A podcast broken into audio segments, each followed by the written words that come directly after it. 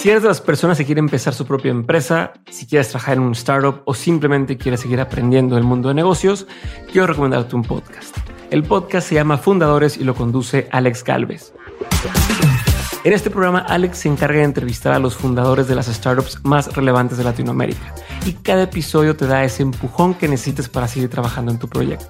Además, como Alex tiene ya mucha experiencia en el mundo de las startups, pues ha invertido en al menos 40 startups distintas, sabe perfectamente por dónde llevar la conversación para extraer de sus invitados aprendizajes y herramientas prácticas que puedes aplicar tú en lo que estás construyendo. En fin, es un podcast que no te puedes perder si eres emprendedor o quieres seguir aprendiendo. Busca fundadores donde sea que escuches podcast y si no sabes con qué episodio empezar, como yo creo que todos son buenos, te recomiendo que empieces con el más reciente. Escucha Fundadores en cualquier plataforma de audio o en fundadorespodcast.com.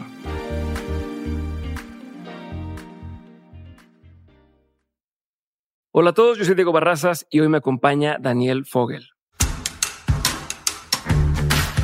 El mundo cambia cuando hay gente que quiere cuestionar el status quo. Si nunca nadie cuestionaría el status quo, no habría avance, no habría evolución. Y para mí la decisión otra vez era cuando en tu vida tienes la oportunidad de traer una tecnología completamente nueva, que estás completamente apasionado por ella. Nunca más voy a tener esta oportunidad y estaría completamente idiota si no lo tomo. Este tema de fallar en México es muy tabú, ¿no? O sea, yo oí muchas veces de, uy, este güey empezó esta empresa y le fue re mal. Pero el mundo se cambia con gente que empieza empresas.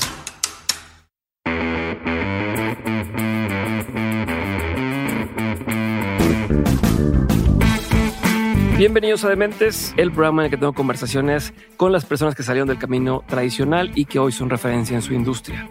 Esta semana tenemos otro restreno, aprovechando que esto lo estoy grabando en Ciudad de México mientras grabo nuevos episodios. Eh, y es nada más y nada menos con Daniel Fogel de Bitso. Este episodio salió originalmente como número 96 y es del 2019. Y así como el episodio pasado con Mariana Castillo, también va a estar disponible en YouTube para todos los que lo quieran ver en video.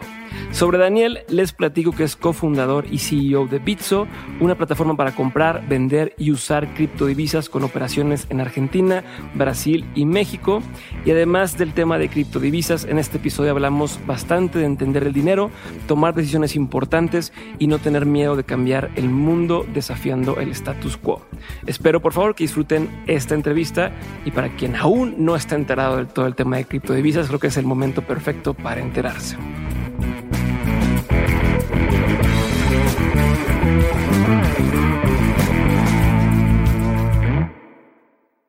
Daniel, bienvenido. Muchísimas gracias por estar conmigo el día de hoy. Eh, aquí en Demente sé que tienes una agenda ultra apretada, sé que te buscan de todos lados y que estás realmente cambiando, cambiando el mundo. Entonces te agradezco mucho nuevamente por estar aquí. Y quiero empezar, eh, a pesar de que la gente a lo mejor va a pensar que quiero preguntarte sobre criptos y en, en, dónde meto mi dinero y demás. Yo quiero irme más atrás y quiero entender qué te llevó a estar donde estás hoy. O sea, qué te llevó a que dijeras, me voy a aventar el broncononón y el reto gigantesco de hacer que la gente en México y en la TAM pueda tener su dinero en alguna criptodivisa.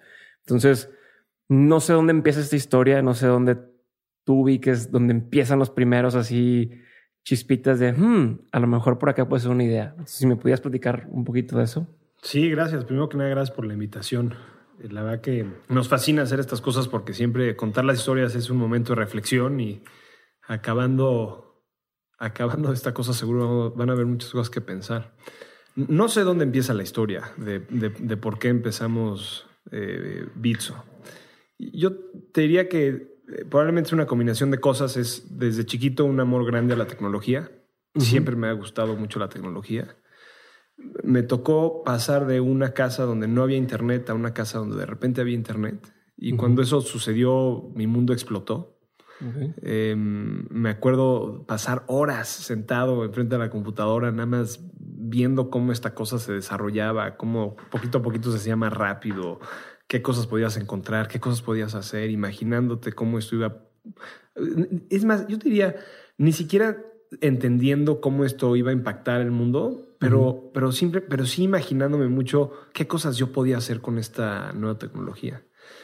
Yo creo que eso por un lado, eh, y por otro lado, siempre una, no, no, sé de dónde nace, pero una curiosidad grande por cómo funcionan las cosas. Eh, de, siempre quise ser mecánico eh, de chiquito uh -huh. y la razón era porque me, me, se me hacía fascinante cómo funcionaban los coches, cómo podías darle la vuelta a un, una cosa mecánica, la Ajá. llave, y que de repente arrancara el coche, el motor y que pudieras moverte y acelerar y cómo funcionaba una cosa. ¿Te interesaba más eso que el carro en sí? Correcto. Que, Ay, es un Porsche, es un... Uy, tal. segurísimo. Este, he contado algunas veces una historia de cómo chiquito construía y corría coches de control remoto y para mí la parte siempre más emocionante y más divertida era construirlos chocarlos y luego arreglarlos, ¿no? Okay. O sea, la parte de, de, arreglarlos era mucho más emocionante que correrlos y nu nunca competí, nunca me metí a carreras ni nada. Era siempre hobby, pero, pero el arreglar era súper interesante. Entonces... Eras eh, el que en tu casa, este, oye, no sirve la televisión.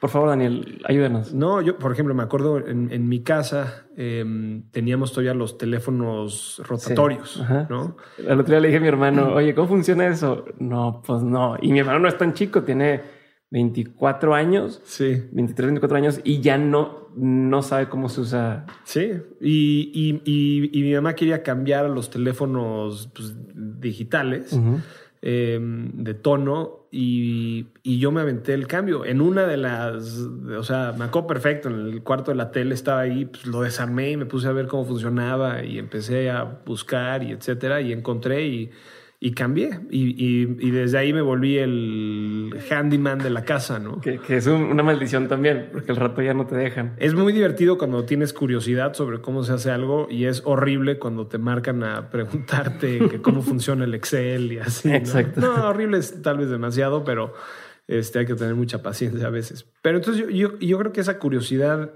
ese amor por la tecnología y la curiosidad creo que es como la raíz de esto. Y en el tema de, de las criptomonedas, eh, cuando, cuando, empecé era Bitcoin y, y, era eso, era qué es esto, cómo funciona desde un punto de vista de tecnología, cómo funciona y luego cómo funciona el dinero y por qué funciona así el dinero. Y luego me di cuenta que nunca había, o sea, hay muchas cosas que haces día a día y que nunca te cuestionas. Uh -huh. Y que luego cuando te pones a investigar cómo realmente funciona algo, por qué algo es así, dices, qué locura. Eh, como que nunca me había puesto a pensar ni qué significaba esto, porque crecí con una experiencia, recibía mi domingo, daba el domingo al dulcero y el dulcero me daba un dulce, y esa era la interacción que tenía con el dinero, y vive, o sea, es algo que se queda grabado en algo muy profundo en ti, porque desde muy chiquitos empezamos a jugar con el dinero.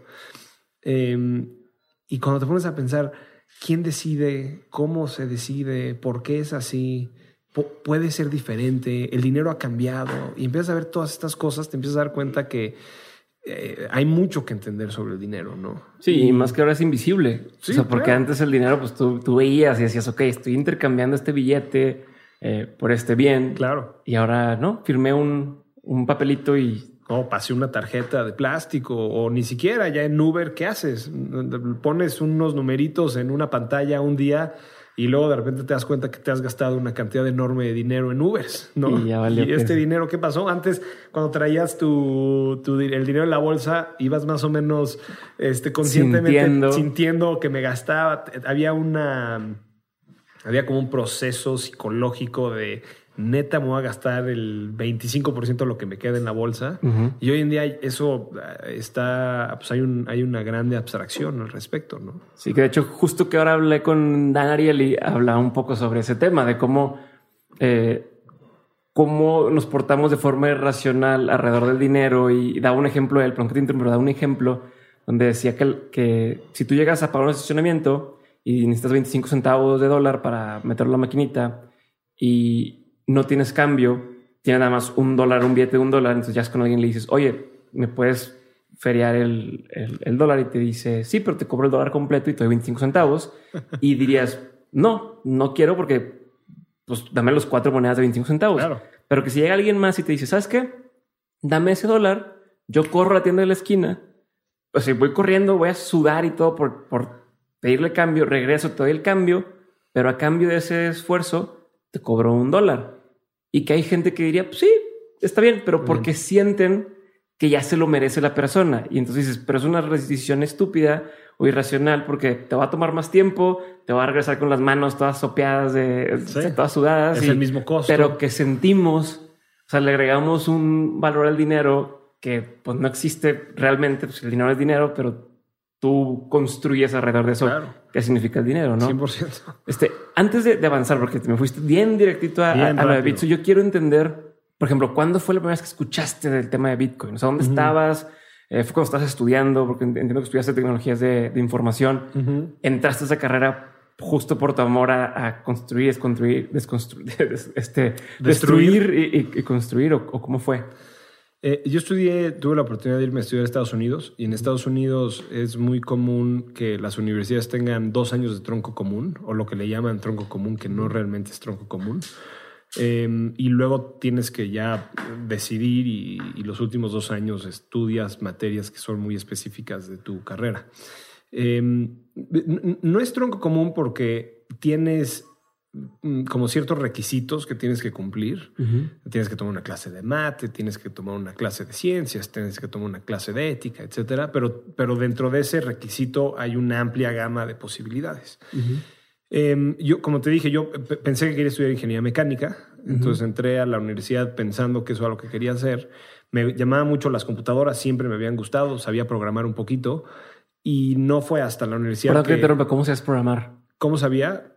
¿Cómo aprendiste? Yo le digo horas nalga. Era de chiquito me fascinaba la computadora. Bueno, me sigue gustando mucho, pero de chiquito se me iba, yo me amanecía y... por eso entonces no había YouTube, no había nada que, ah, un tutorial y, o sea, ¿cómo le hacías, güey? Eh, pues, o sea, interesantemente, aunque no había tutorial, y creo que el Internet avanzó muchísimo, eh, sí habían fuentes de información, ¿no? Y habían fuentes de información que... Em, pues tal vez suenan muy arcaicas, mucho era texto, mucho eran foros, mucho era en ICQ, te conectabas con algunas personas que tuvieran la misma, el, mismo interés que, el mismo interés que tú. Pero, pero, pero había manera, había manera de encontrar y acceder a información que antes no existía. Y era lento, y era difícil, y estaba desorganizado, y tomaba mucho tiempo, y probablemente era muy ineficiente, y todas esas son cosas que se han mejorado hoy en día, pero existía. O sea, la posibilidad de ser un chavo de 13 años que quería aprender a programar algo, existían recursos para, para aprenderlo, ¿no? Y, y también habían libros. Entonces, este, me acuerdo de comprar libros de cómo programar. O sea, me acuerdo de ir a, a, a biblioteca, a, librerías, a buscar libros de programación. Este, y eran interesantes porque pues, te dabas cuenta muy rápido cómo ya estaban muy viejitos. Ok, ya estaban desactualizados para cuando. sí, claro, porque pues este mundo va avanzando todo el tiempo y entre lo que algo se publicaba y llegaba a México y, lo, y yo lo compraba y me ponía, era como, uy, estas cosas ya ni funcionan bien, pero bueno este, había posibilidad. Siempre he dicho que si tienes ganas de hacer algo, no hay excusas, ¿no? ¿Y, te acuerdas cuál fue las primeras cosas que programaste? O sea, como qué, qué tipo de, con qué jugabas, güey. Sí, lo primerito, primerito que programé fue una página de internet. Eh, de hecho, un amigo la encontró hace una semana. ¿Qué es Bitso hoy? Nada, no, no, lo que se convirtió. Luego te la enseño. Este, pero justo un amigo, no sé qué estaba haciendo, pero la encontró en, la encontró y me la mandó hace una semana. Em, y la, la, veo y me muero la risa porque tenía, lo que puse era música que me gustaba. Era, este, ya no, pero en esa época me gustaba mucho el, el, el, fútbol y, veía con, con, mucha pasión los partidos del Cruz Azul. este, me tocó cuando tenía 11 años ver al Cruz Azul obtener su última su, su, último, su última estrellita. Este, entonces tenía toda la lista de stats del Cruz Azul, que no sé ni de dónde saqué, ni cómo la saqué, nada, pero ahí sale todos los partidos, con quién, fechas, etcétera. Una guía de Zelda, este, de Nintendo 64, no me acuerdo qué versión eh, ¿cuál, ¿Cuál habrá sido? Eh, Qué risa lo que hiciste en la cabeza de un niño. Sí, claro. Dice, ah, voy a poner todo esto aquí. Voy a poner esto aquí. este, un guestbook en donde la gente podía meterse a dejar mensajitos. Esa fue de las primeras cosas que, porque la página de internet era estática. El guestbook fue de las primeras cosas que, que, que escribí en donde le daba la oportunidad a un visitante de escribir contenido a mi página. Eh, porque eh, la, primera versión de la página era solamente algo que tú como visitante de la página consumías y el guestbook era la, la, primera cosa que entendí cómo hacer que alguien de afuera escribiera algo. Y hay algunos mensajitos ahí todavía. Em, y luego la primera versión de la página de coches. Luego hice una página de coches un poquito más profesional, etcétera.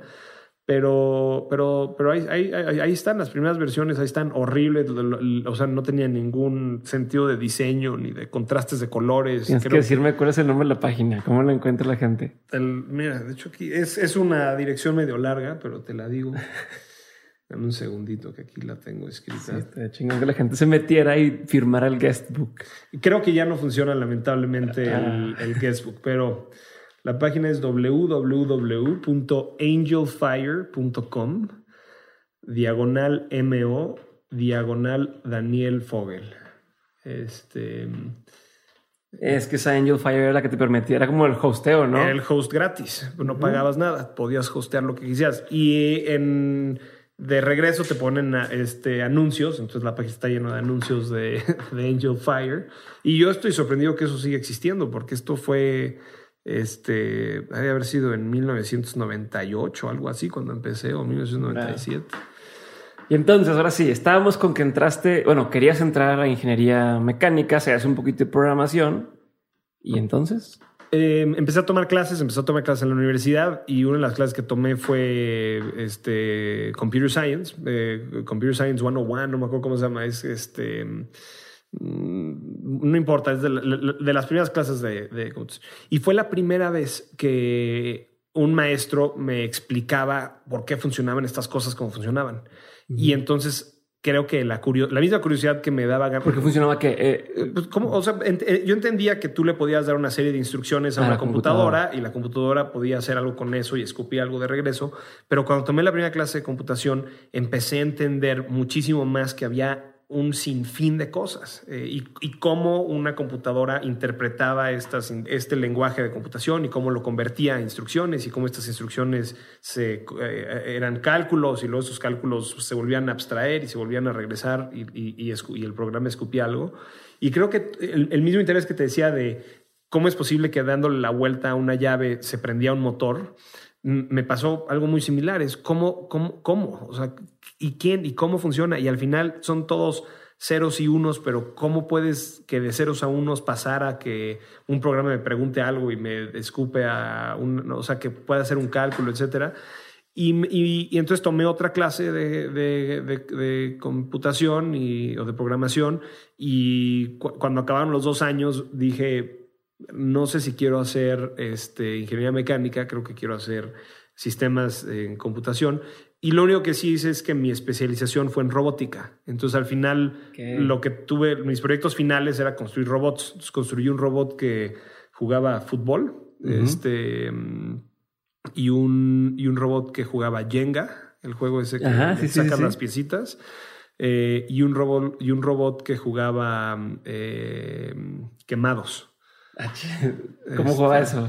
Eh, dicho, la clase era, imagínate que una mesa como esta partida a la mitad y construías un robot que tenía que tener un sensor em, y tenía unas pelotitas y tú, el, el, maestro ponía el robot en algún lugar en la cancha y otro robot en algún otro lugar en la cancha y tu robot tenía que identificar que había otro robot y dispararle. Este, y el otro robot tenía que, pues, que no lo encontraran y tenía que, si les disparaban, pues tratar de esquivar las pelotitas que le llegaban. Y pues era el tipo de cosas que hacía en la carrera y me fascinaba. Este, pero era pero, pero muy enfocado en la parte de, de, programación, ¿no? Sí, pero ahí jugabas con lo que te gustaba de la mecánica también. Y era como esta unión de las cosas. Y ahorita quiero hacer un paréntesis porque justo, y, lo traigo a colación porque justo ayer conocimos a la robot, esta Sofía, este, que supone que tiene inteligencia artificial y demás. Y me hace acordarme, hace poco escuché un episodio de un podcast con Seth Godin donde hablaba de que la inteligencia artificial realmente todavía no es muy inteligente, como que es ese gap de lo que podría llegar a ser y hay mucho, em, pues, como mucho buzz alrededor de que, exacto, mucho hype, eh, que habla de cómo hace muchos años eh, había un cuate que inventó una máquina que jugaba ajedrez por sí sola y que entonces la reina de, creo que de España o no sé dónde, Inglaterra, la llevaba por todos lados jugando ajedrez y le ganaba los mejores, pero la realidad era, que era una persona escondida debajo de, la máquina y ellos movían las cosas. Pero en ese entonces la gente, wow, no mames, este, está increíble esto. Luego entienden, ah, no, esto funciona así. Eh, y luego cambia a, oye, la computadora ya juega ajedrez por sí sola, entonces inteligencia artificial, y dices, no, no es inteligencia artificial. Hay, un cierto número de reglas que, que puede jugar el ajedrez y entonces simplemente tiene esa información y está jugando. Entonces dice, dice él que lo que vemos ahorita en inteligencia artificial es similar a lo que en ese entonces la gente se sorprendía y decía, wow, es magia. Y ahora dices, wow, es magia cuando a lo mejor es mucho más sencillo que eso. Y quiero, quiero saber cuál es tu postura detrás de este tipo de situaciones. O sea, tú cómo crees. Yo sé que no es tu industria 100%, pero me imagino que estás enterado y te, y te gusta. Eh, ¿Qué opinas de estos robots como Sofía o eh, si existe esta inteligencia artificial realmente? ¿Estamos donde debemos estar o vamos a llegar a, que el humano sea obsoleto? ¿Qué opinas? Em, en, la empresa donde estuve antes de Bitso Quantcast, eh, utilizamos, en ese entonces el buzzword no era eh, inteligencia artificial, era machine learning. Em, y, yo te diría que es una combinación de, de las dos visiones que ahorita dices. Em, cuando te pones a entender realmente cómo funcionan estos sistemas, yo creo que hay muchísimos avances que han habido, muchísimos, y ha sido el avance en la ciencia de machine learning y de inteligencia artificial ha sido excepcional, específicamente en la última década, creo que ha crecido y ha, ha sido un avance impresionante. Em, pero son conceptos eh, o sea, no son, no, no son conceptos mágicos, no es magia, es ciencia, em, pero es súper real. Y hay ciertas cosas que las máquinas van a hacer mucho mejor que los seres humanos, cualquier día de la semana. Em, y estamos aprendiendo a utilizar esas capacidades de las máquinas de mucho mejor manera. Te voy a dar un ejemplo. La, empresa donde trabajaba antes, Quantcast, lo que, lo que nos dedicamos, bueno, lo que dedicábamos y a lo que la empresa todavía se dedica es, vamos a utilizar muchísima información de patrones de navegación de la gente para tomar mejores decisiones de publicidad. Entonces, cuando yo voy a enseñarle una publicidad a alguien que está navegando en Internet, voy a tratar de utilizar otras fuentes de información que tengo para ver qué anuncio le debería de enseñar a esta persona. Em, entonces, básicamente las máquinas agarraban y analizaban un, un dataset muy grande de información para tratar de encontrar patrones. Y cuando encontraban un patrón interesante, hacen experimentos y si esos experimentos empiezan a ser exitosos, empiezan a hacer más, este, empiezan a gastarse más dinero en enseñarle a este tipo de personas este tipo de anuncios. Em, entonces imagínate que llegaba con nosotros una empresa y nos decía, oye, este, yo estoy vendiendo boletos de avión, entonces Em, quiero que tú le enseñes anuncios de boletos de avión a las personas que crees que están en el mercado para comprar un boleto de avión. Ok, entonces ellos llegan con nosotros y luego nosotros al final del mes les entregamos un reporte de en dónde enseñamos estas campañas, en dónde enseñamos estos anuncios, en qué, páginas, en qué páginas, las enseñamos y, algunas métricas, ¿no? Entonces, eh, acabando el primer mes, Em, nos, vemos, una persona dentro de la empresa ve el reporte y dice, la cagamos. ¿Por qué? Porque enseñamos puros anuncios, o sea, el 90% del budget de, que, nos dio esta compañía nos los gastamos enseñando anuncios en páginas de dentistas. Y nosotros, había otra, hay otro componente aquí que es que en el anuncio que escogíamos, nosotros podíamos programáticamente poner eh, el destino. Entonces, el anuncio. Vete a Cancún. Exactamente. ¿Quieres boletos a Cancún? Eh, ¿Quieres boletos a Miami? Esto, ¿no?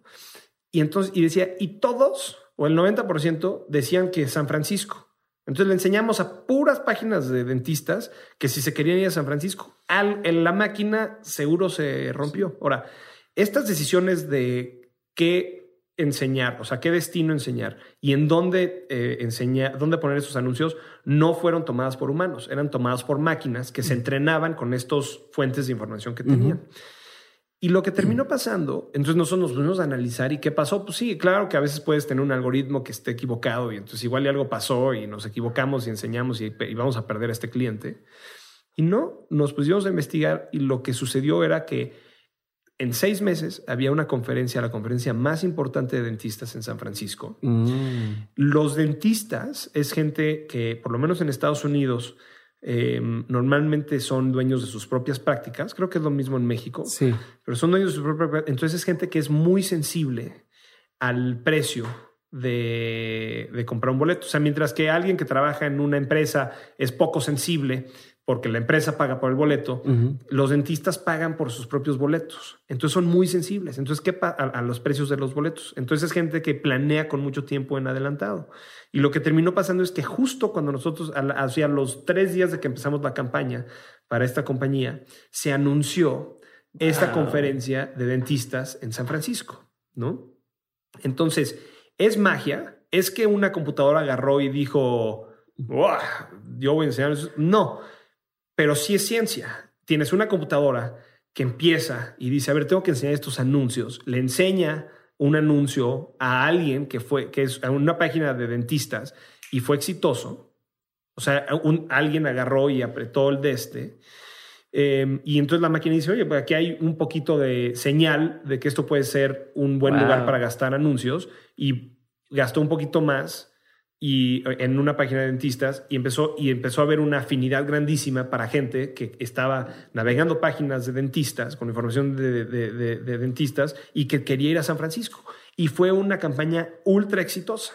Entonces no era un error, era que una máquina pudo identificar algo que un humano nunca iba a poder. No, o que tendría que buscar muchísimas conferencias en muchísimas industrias, claro. en una cantidad de información sí. gigantesca y no. Igual y alguien que tuviera esa experiencia y que uh -huh. trabaja en dónde mostrar publicidad, igual y sabe, uy, las conferencias de dentistas sí. es más o menos ahorita, se anuncian ahorita, vamos a ver dónde Pero se anunció. alguien con o sea, expertise. Claro, alguien que haya tenido ese, ese conocimiento, esa sensibilidad de antes, derivado de una experiencia previa. Mientras que esta cosa, no, esta cosa Sola. agarra y dice, yo puedo, yo puedo empezar a mostrar anuncios en mil lugares, con mil diferentes destinos, y ver cuál de estos es este, efectivo y de repente empieza a encontrar un, una cosa. Eh, te, te, estaba contando que, que, construía robots en la universidad. En la universidad, uno de los proyectos que hacíamos es, eh, teníamos un, un eh, ¿cómo se dice floor plan? Un... Este, el, el sí, también soy malísimo, el, el plan del el plano, piso. Del el plan, plan del del piso. piso. Está, los planos de los pisos, ¿no? Entonces, el reto es, eh, te voy a dar los planos del piso, y era un edificio, era un. Era, un, era, el, era el, este, el.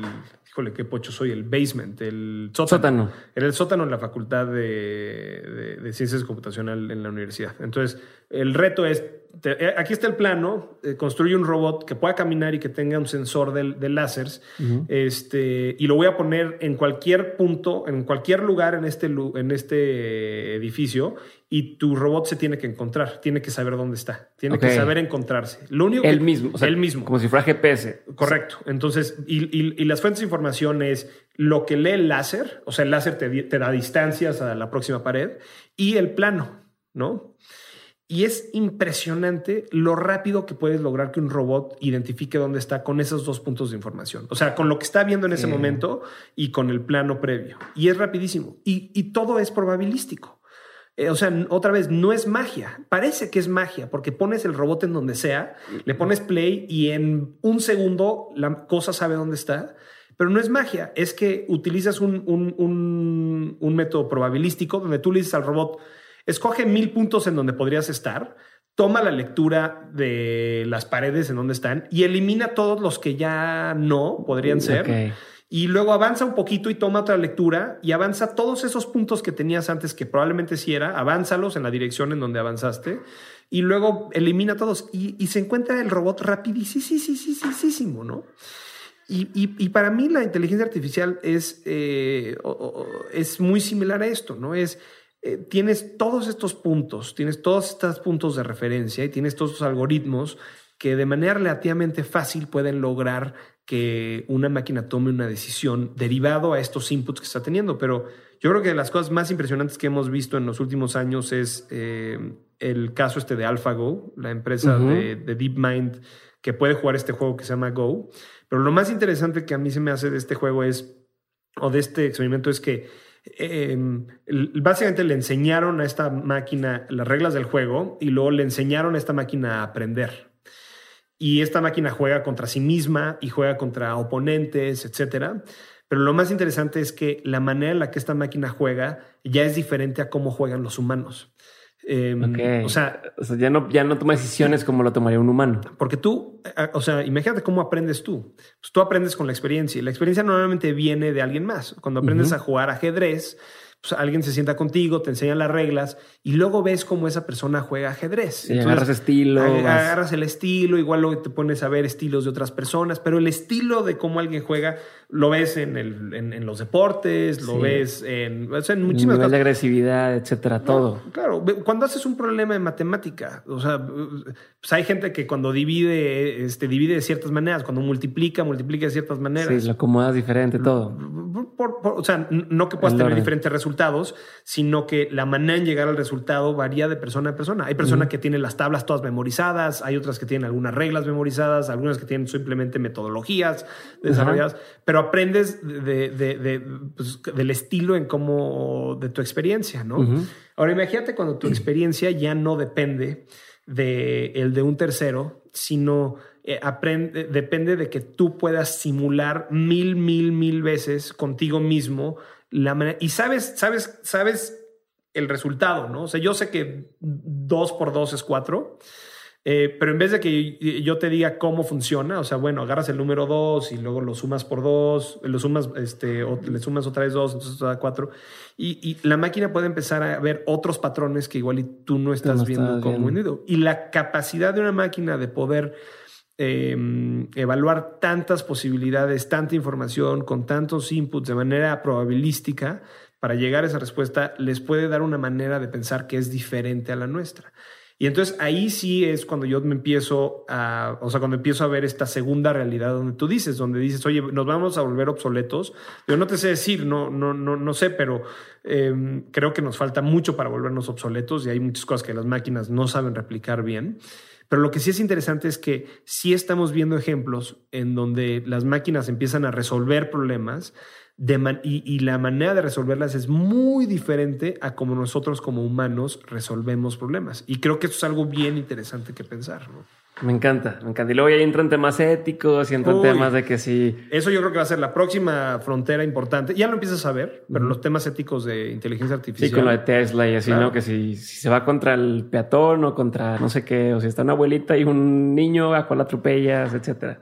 Es súper interesante. Sí, qué duro regresando, así es esto, ya no es para que sepas, me voy, Pero regresando, eh, estás ya, dices, ok, me voy a dedicar a, al tema de tecnología e información, estabas haciendo lo de robótica, estábamos en esa parte. Eh, ¿Cómo primero entraste a Quantcast? ¿Cómo, se pronuncia? Perdón? Quantcast. Quantcast. Es como de quantifying y, eh, perdón, quantum y la palabra cast es porque antes cuando tú hacías anuncios, Ajá you broadcasted them. O sea, tú ponías un, este, un espectacular en el periférico y pues, quien sea lo veía. La idea de Quantcast es yo quiero este, mandarle un mensaje a la unidad más chiquita posible. Entonces, por eso quant de quantum ah, y cast de como la palabra broadcast. Cuando decís entrar ahí, o sea, cuando estás en esta tecnologías de información y demás, ¿Por qué entraste ahí? O sea, ¿tú qué, ¿tú qué te imaginabas haciendo? Me imagino que no existía en tu mente todavía Bitso. No, no. Este, entonces, ¿a dónde llegaba tu, tu visión? Y, te pregunto también mucho esto porque quiero que la gente vea, muchos estamos con que es que no sé cuál es mi siguiente paso o como que yo veo aquí y, y no se imaginan las puertas que se pueden llegar a abrir más adelante. Entonces quiero poder como que me compartas en dónde, en qué punto de tu pensamiento estabas ahí y qué veías hacia adelante. Sí, entonces, en la, regresando un poquito en la carrera, este, empecé a tomar esas clases de, de, programación, me llamaron muchísimo la atención, decidí que quería hacer eso. Y me pasó algo también interesante, que es que eh, tomé clases de economía en la carrera, también como tenía que tomar una clase de humanidades y economía, este, cumplía ese requisito, me metía a economía 1, microeconomía y macroeconomía en un, en, un trimestre. Em, y me llamó mucho la atención, me gustó, se me hacía una manera lógica de acomodar el comportamiento del mundo. Em, y me llamó la atención, era como cosas que se me hacían muy intuitivas cuando las veía, pero muchas de ellas nunca las había pensado. Okay. Entonces empecé a tomar más clases de economía y terminé decidiendo que quería estudiar economía y ingeniería en sistemas. Entonces estudié las dos carreras. Y la clase que más me gustó en economía fueron eh, teoría de juegos. Y dentro de teoría de juegos todo el tema de subastas, etcétera. Se me hacía súper interesante, ¿no? Entonces tomé una clase de teoría de juegos y luego tomé una clase específica sobre subastas. Y en la clase de subastas Perdón que te eh, interrumpa, pero para, para contextualizar, tiré el juego que, que estudia. Uy, ya estoy bastante este, oxidado, pero la, la, idea de teoría de juegos es, eh, tiene ciertas decisiones que ciertos individuos tienen que tomar.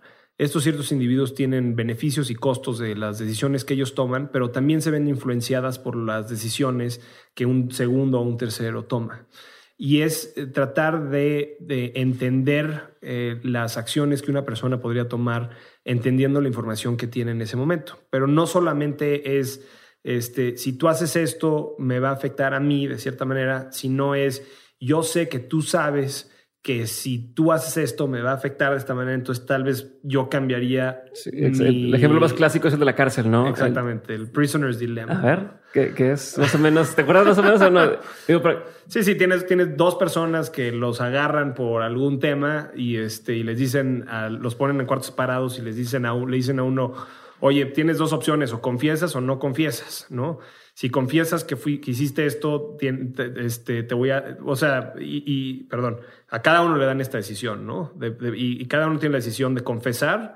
Y echarse al otro. Y, culpar al otro o decir que no, que ellos no fueron los culpables.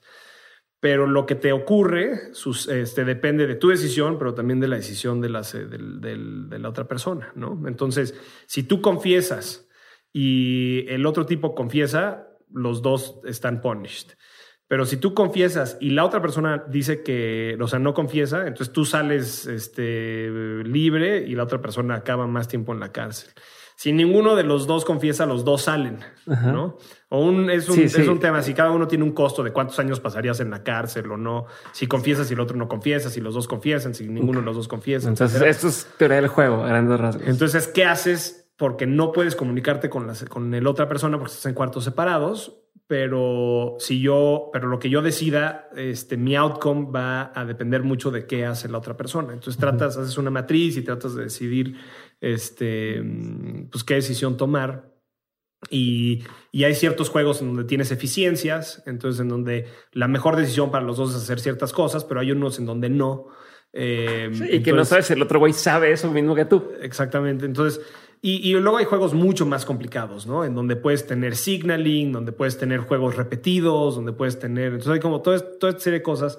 Y, en el tema de subastas, em, hay, un, hay un tipo de subasta que trata de ser muy eficiente en tratar de, revelar el costo real em, que alguien estaría dispuesto a pagar por un bien, em, eh, que se llama un closed second o sea, es un closed bid, o sea que tú tu subasta la das cerrada y nadie más la ve hasta que todo el mundo dé su subasta. Eh, second, o sea, y la persona que básicamente da el precio más alto gana, pero paga el precio del segundo más alto. Ok.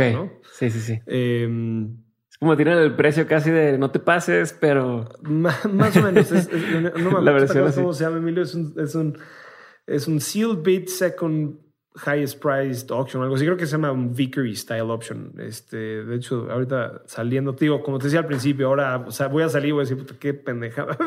vamos a tener que leer.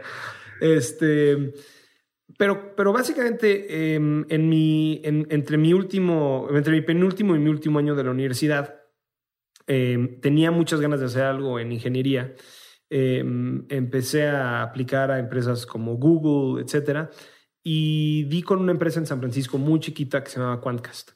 Y Quantcast tenía toda esta idea, ¿no? De que vamos a utilizar un chorro de datos, vamos a hacer esto, vamos a hacer lo otro. Y fui a, fui a entrevistar y cuando entrevisté me, me explotó la cabeza la gente con la que iba a trabajar. Era gente genial, ¿no? Me hicieron unas preguntas rarísimas que en ningún otro lugar me habían hecho este, y disfruté muchísimo la ¿Te acuerdas de algunas de esas preguntas?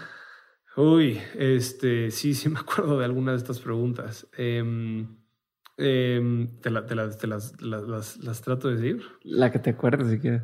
Híjole, es que hay una buenísima y no me, no me termino de acordar un pequeñísimo, pero eh, digo, mira, las preguntas variaban desde este, escribe un programa de computación que sea eficiente en calcular si un número es un número primo o no.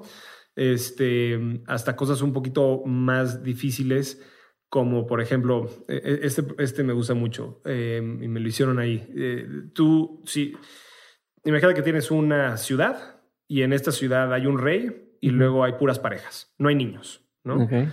Y el rey agarra y dice un decreto. Y dice, por decreto ahora todas las parejas tienen que empezar a tener hijos. Y la regla es que tienes que tener hijos hasta que nazca tu primer hombre. Y el momento en donde nace tu primer hombre, dejas de tener hijos. Pero eso significa que si tú eres una pareja y, sale niña, niña, niña, niña, niña, niña, niña, tienes que seguir hasta que nazca tu primer hijo, ¿no? La probabilidad de que nazca un niño y una niña, digamos que es el 50%.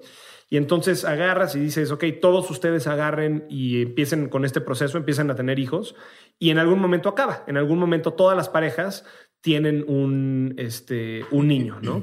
Y la pregunta es, ¿cuál es el porcentaje? Ya que este proceso acaba, ¿qué porcentaje de, de la población son niños y qué porcentaje de la población son niños? ¿no? en la madre. Eh, pues digo, Pésimas preguntas. Eh, este, pero es un programa bien bonito. Te pones a hacerlo, te pones a pensarlo. Digo, tal vez no, no para este podcast, pero te pones a hacerlo y la respuesta es una respuesta súper interesante y elegante y como que empiezas a ver y son cosas que otra vez nadie me las había hecho y era, y era interesante, ¿no? Y, salí y, me hicieron una oferta para ir a trabajar ahí el verano y se me hizo... Eh, para mí era como, tengo la oportunidad de estar en una empresa que está tratando de hacer algo nuevo, que está tratando de repensar cómo un problema podría ser atacado, que tiene gente interesante, lista, em, motivada, que quieren hacer, o sea, que tienen este afán de encontrar si esta es una solución viable a algo o no. Y, y en cambio, mi alternativa era entrar a algún otro lugar en donde había una, una carrera mucho más establecida, con un, con un path eh, mucho más claro. Si yo quería crecer ahí, iba a ser claro. Una empresa que no se iba a ir a ningún lugar. ¿Cuántas? Yo no sabía si iba a sobrevivir un año, dos ¿Cuántos años. empleados eran más o menos cuando tú entraste? Híjole, cuando, cuando fui a entrevistar, que fue el verano em, de, 2000, de 2008, ellos habían empezado la empresa en 2007, si no me equivoco y yo me imagino que eran como 10 personas. Cuando entonces tenías toda la posibilidad de hacer cosas ahí. Sí, claro, ¿no? en un Google para ese entonces ya era, ya era grande. Ah, no, enorme. O sea, ya eras una cosita así chiquita. Sí, sí, no, no. Que Google es corporativo. O sea, la gente todavía se lo imagina, yo creo, como, ah, sí, chingón, startup. Y, pero ya la vez que fui se ve más corporativo que o sea, ya es un corporativo decorado bonito más que realmente. Ah, pero, la gente que trabaja en Google está feliz. Y hay gente que está resolviendo problemas muy cañones, muy grandes, bien interesantes en, Google. Este, y nada más que respeto para, para Google. Pero, pero para mí era. O sea, creo que la respuesta era este, tengo, no sé cuántos tenía, 21, 22 años. Estoy en, Estados Unidos, no se acostumbra a trabajar mientras haces la carrera. Eh, o sea, no es muy común. Igual y tienes un trabajo, pero muy, muy chiquito. Em, y en cambio, en los veranos es muy común que busques estos, se les llaman internships allá. Y es como que voy a buscar un lugar para hacer algo durante el verano de tiempo completo.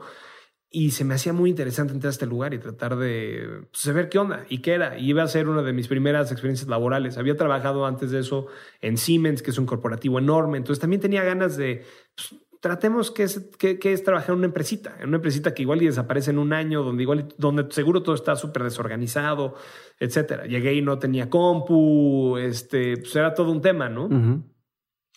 Em, y me fascinó, y me fascinó Y, cuando, y luego me regresé a la carrera, terminé el último año y estuve trabajando un poquito como de tiempo parcial el último año en, en Quantcast.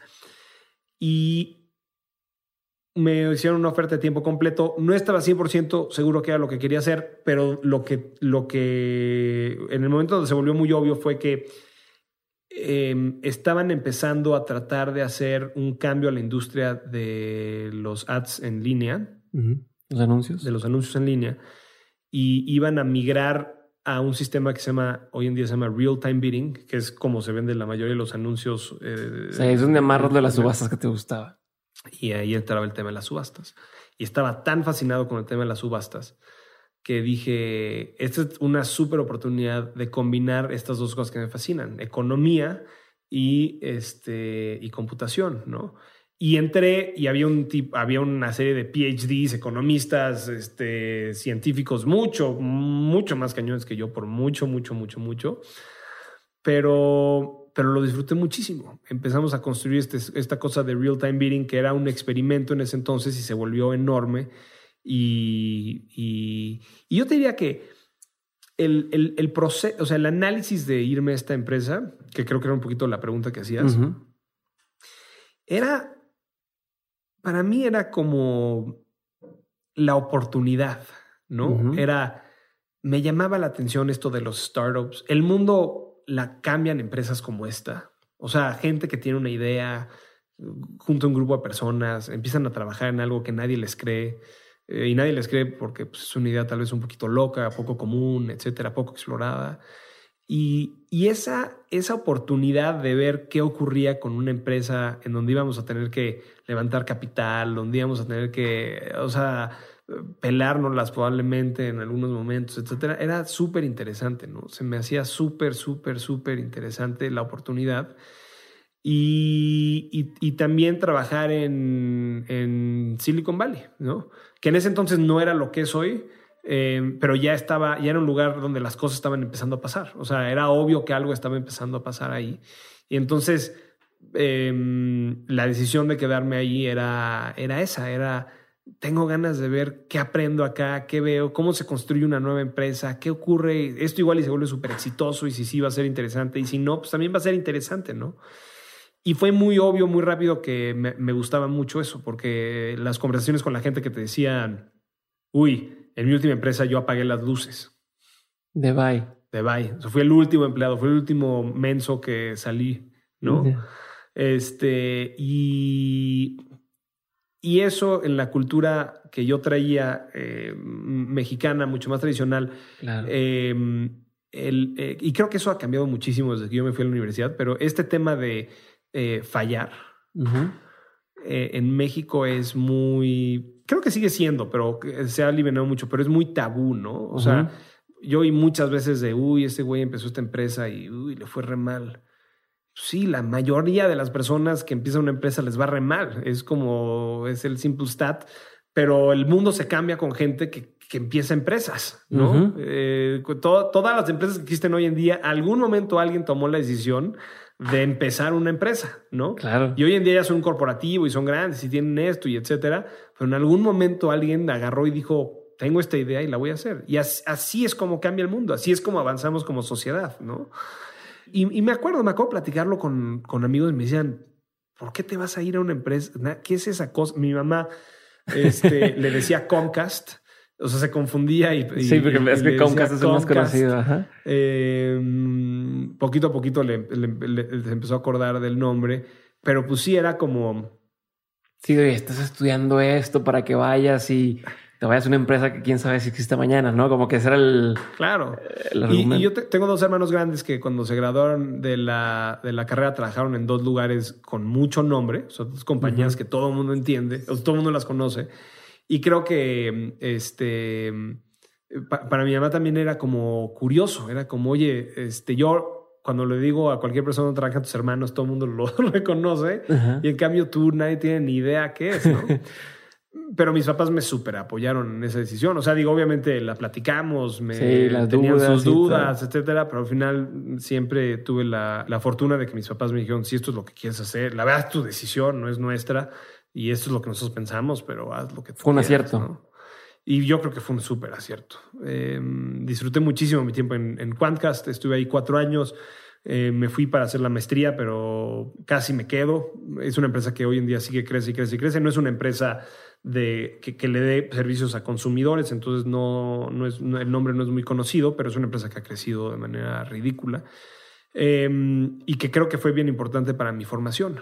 ¿no?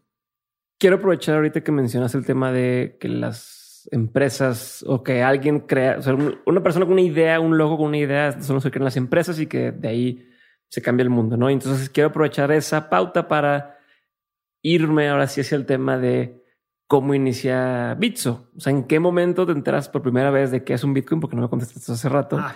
Y de ahí que, que digas, ah, ya entendí qué es esto y digas, quiero hacer una empresa que facilite a la gente poder tener acceso a esto. Sí. Es un brinco gigantesco, ¿no? O sea, decir, ah, ya sé qué es esto, ah, lo voy a hacer yo. Y tomaron y, y pasaron varios años. La, la, historia es, viviendo en San Francisco, un muy, muy buen amigo mío venezolano eh, que estudió la, la, la, carrera conmigo vivía en la casa de enfrente y él también estudió eh, Computer Science y un día me fui a su casa y estamos platicando y me dijo, me dijo, oye, ¿oíste esta cosa que se llama Bitcoin? No, ¿qué es esto? Y me platicó dos minutos, me regresé a mi casa y me empecé a leer en internet de esta cosa y eh, hay, hay, esta, este concepto que mucha gente que se empieza a meter al mundo de las criptomonedas o de Bitcoin cuenta que es el, el rabbit hole, ¿no? Que es como este, el... Digo, sí, viene, sí, viene de, de, Alicia el País de las Maravillas, no sé cómo se dice en español. Sí, el, es el hoyo del, del, del, conejo este donde se mete donde y se mete y salen toda una serie de cosas que nadie se esperaba que iban a ver después, uh -huh. ¿no? Entonces, pues empecé a meterme al, empecé a meterme, empecé a leer y, y, te, y ahí fue cuando el, el, podcast empezamos a platicar de esto, pero fue el momento en donde como que empecé a cuestionar muchísimos conceptos que había tomado pues simplemente dado por hecho toda mi vida y que nunca me había puesto a pensar por qué algo funcionaría así, por qué el dinero funciona de esta manera. ¿Qué es el dinero? Es más, nunca me había puesto a pensar qué era el dinero. ¿Por qué cambia el tipo de cambio entre el dólar y, el, y, los pesos? Y había oído pues obviamente toda una serie de explicaciones en la carrera, en economía, en macroeconomía, con, los, con las tasas de interés, pero esos eran construcciones que estaban todas construidas arriba de algo mucho más básico que era el dinero. Y que, o sea, obviamente y sabía que precio por cantidades y la demanda, donde la, donde, donde la oferta se cruza con la demanda, determina el precio de equilibrio. Pero ¿qué es el dinero? ¿Por qué? quién lo, y habíamos visto temas de historia, ¿no? O sea, uy, bueno, sí sabía, por ejemplo, que en algún momento el dinero eh, en muchos lugares, en Estados Unidos, estaba respaldado con reservas de oro, de plata, etcétera, y que en algún momento ya, pues ya no. dijimos que ya eso ya no. Pero era como dato, o sea, como que nunca. Sí, porque no puedo imprimir más dinero, nomás porque sí. Nunca no. di el brinco a. Oye, ¿qué pasa cuando esto ya no tiene un respaldo? Como, ¿qué, qué significa? ¿Qué, ¿Qué es el dinero al final del día? Eh, si yo voy con un billete de 100 dólares y le digo al gobierno de Estados Unidos, dame mis 100 dólares, ¿qué me van a dar? O sea, como que... Y ahí te, te, te, te empiezan a romper muchas cosas, ¿no? Eh, muchos conceptos. Y, ¿Qué, ¿Qué, es el dinero para ti? Uy, no. ¿Qué, ¿Qué, dinero? ¿Hard money o no? Okay. no, no. Eh, o sea, dentro de tu, de tu descubrimiento, de tu pensar, ¿qué es el dinero con que te diste cuenta? Bueno, que el dinero con el que había interactuado hasta ese momento es lo que los estudiantes del dinero conocen como el dinero fiduciario y que la palabra fiduciario significa que depende de la confianza de alguien y que en este caso depende de la confianza este, que yo le tengo al Estado o, a un banco central de que pues esto vale lo que ellos me dicen que eso vale, ¿no? Y al final de cuentas es un tema simplemente de confianza. Mi billete de mil pesos vale mil pesos porque el Banco de México me dice que este billete es un billete de mil pesos y porque yo estoy dispuesto a creerme que ese billete vale un peso, mil pesos. Y también es muy conveniente porque pues mucha gente tiene ese mismo, esa misma, o sea, se creen ese mismo concepto. Entonces, si tengo un billete de mil pesos, puedo ir a dárselo a alguien que me lo intercambia por algo porque los dos estamos de acuerdo que este billete que el Banco de México dice que es de mil pesos, vale mil pesos, ¿no? Okay. Y, y realmente es una, o sea, el, el dinero es algo súper efectivo. Este, mmm, qué interesante. No, no pun intended, pero este... O sea, nos permite transaccionar, nos permite eh, hacer mil cosas, ¿no? medir, nos permite saber. Una herramienta. Es una súper herramienta, es súper bueno, ¿no? Nada más había estos conceptos que no había entendido. O sea, sí, ¿por qué? O sea, y ahorita lo empiezas a ver que en Venezuela. Si yo soy un venezolano, ¿qué poder tengo de que mi gobierno no haga una locura? La respuesta es, la neta no tiene ningún poder, ¿no? y dices, me quiero suscribir a una versión de la realidad en donde un grupo de personas podrían tomar una decisión que fuera ampliamente mala para mí. Si poquita gente toma la decisión. ¿Realmente quiero que ese sea mi futuro? No sé, eh, ha funcionado bien en algunos momentos y ha funcionado mal en algunos otros. Y, y es un arma de poder bien interesante.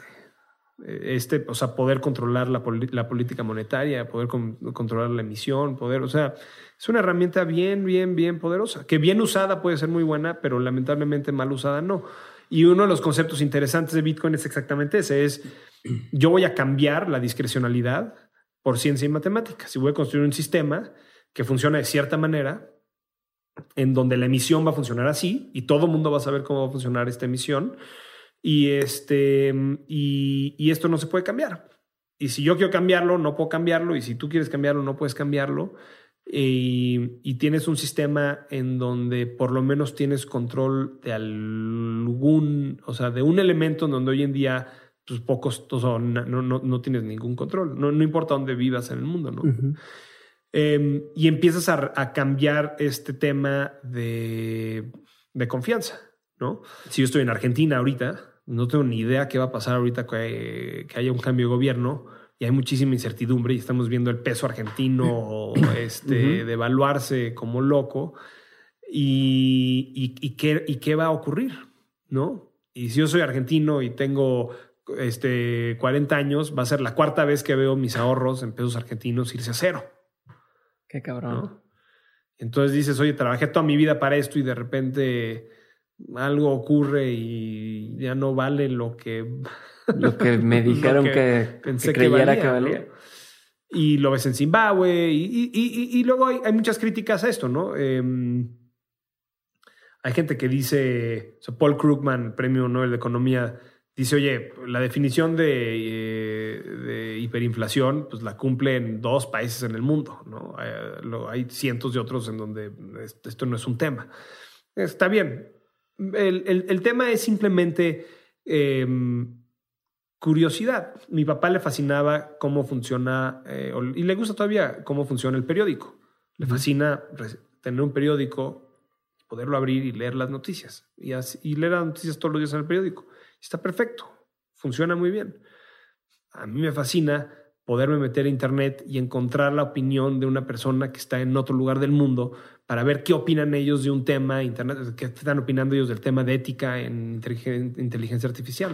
Eso es algo que mi periódico no me va a dar y que el internet y su acceso sí me va a dar. Entonces, no significa que ahora todos los periódicos estén mal y que no tienen ningún lugar en el mundo y que nadie los quiere usar, etcétera. No, ahora hay unas alternativas que si tú quieres utilizar esas, esas herramientas alternativas, puedes. Y creo que para mí, el o sea, yo no tengo todos mis ahorros en Bitcoin. Estaría loco si tuviera todos mis ahorros en Bitcoin, ¿no? Eh, pero sí tengo Bitcoins, ¿no? ¿Por qué digo que estoy loco? Porque es una tecnología este, que sigue siendo un gran experimento, mucha fluctuación en su valor, tiene todos sus problemas, pero uso el Bitcoin cuando puedo, ¿no? Eh, nos saltamos esta parte de la historia, pero en, algún, En, algún momentito en mi vida. Sí, hice un paréntesis ahí. No, este. no, pero en algún momento en mi vida tuve una, un proyecto con un tipo en Australia y desarrollamos una página de internet juntos. Y cuando este, vendimos el negocio, eh, yo le quería deber, creo que 25 dólares o 40 dólares, algo así. Y nunca se los pagué porque pues, no había manera. Te sale más caro mandarlo. Claro, no había manera de mandar ese dinero. Cuando descubrí Bitcoin, le dije, ya encontré la manera de mandarte los 40 dólares que te debo. Que creo que fue contraproducente porque siempre habíamos dicho que nos teníamos que ver. Nunca lo conocí en persona. Entonces siempre habíamos dicho que en algún momento nos conociéramos en persona para que le diera los 40 dólares y ahora y luego como en el 2011 o algo así se los mandé por Bitcoin y ahora no tenemos planes para conocernos, entonces igual y no fue tan buena idea. Pero simplemente tenía esta nueva herramienta a mi disposición que podía utilizar para algo que mi dinero actual no me funciona, no me funcionaba y que el sistema financiero actual no me solucionaba y era una nueva herramienta. Y yo creo, cuando, pienso en cómo, ¿por qué empezar Bitso? Entonces, em, empieza, empiezo, eh, entro al rabbit hole de, Bitcoin, se me hace súper interesante. Pasan varios años. En Quantcast me decían el Bitcoin Guy porque hablaba de Bitcoin todo, el, día. Es como la dieta vegana o cuando es CrossFit, que te Bitcoin y todo el tiempo hablas de eso. Todo el tiempo hablas de eso.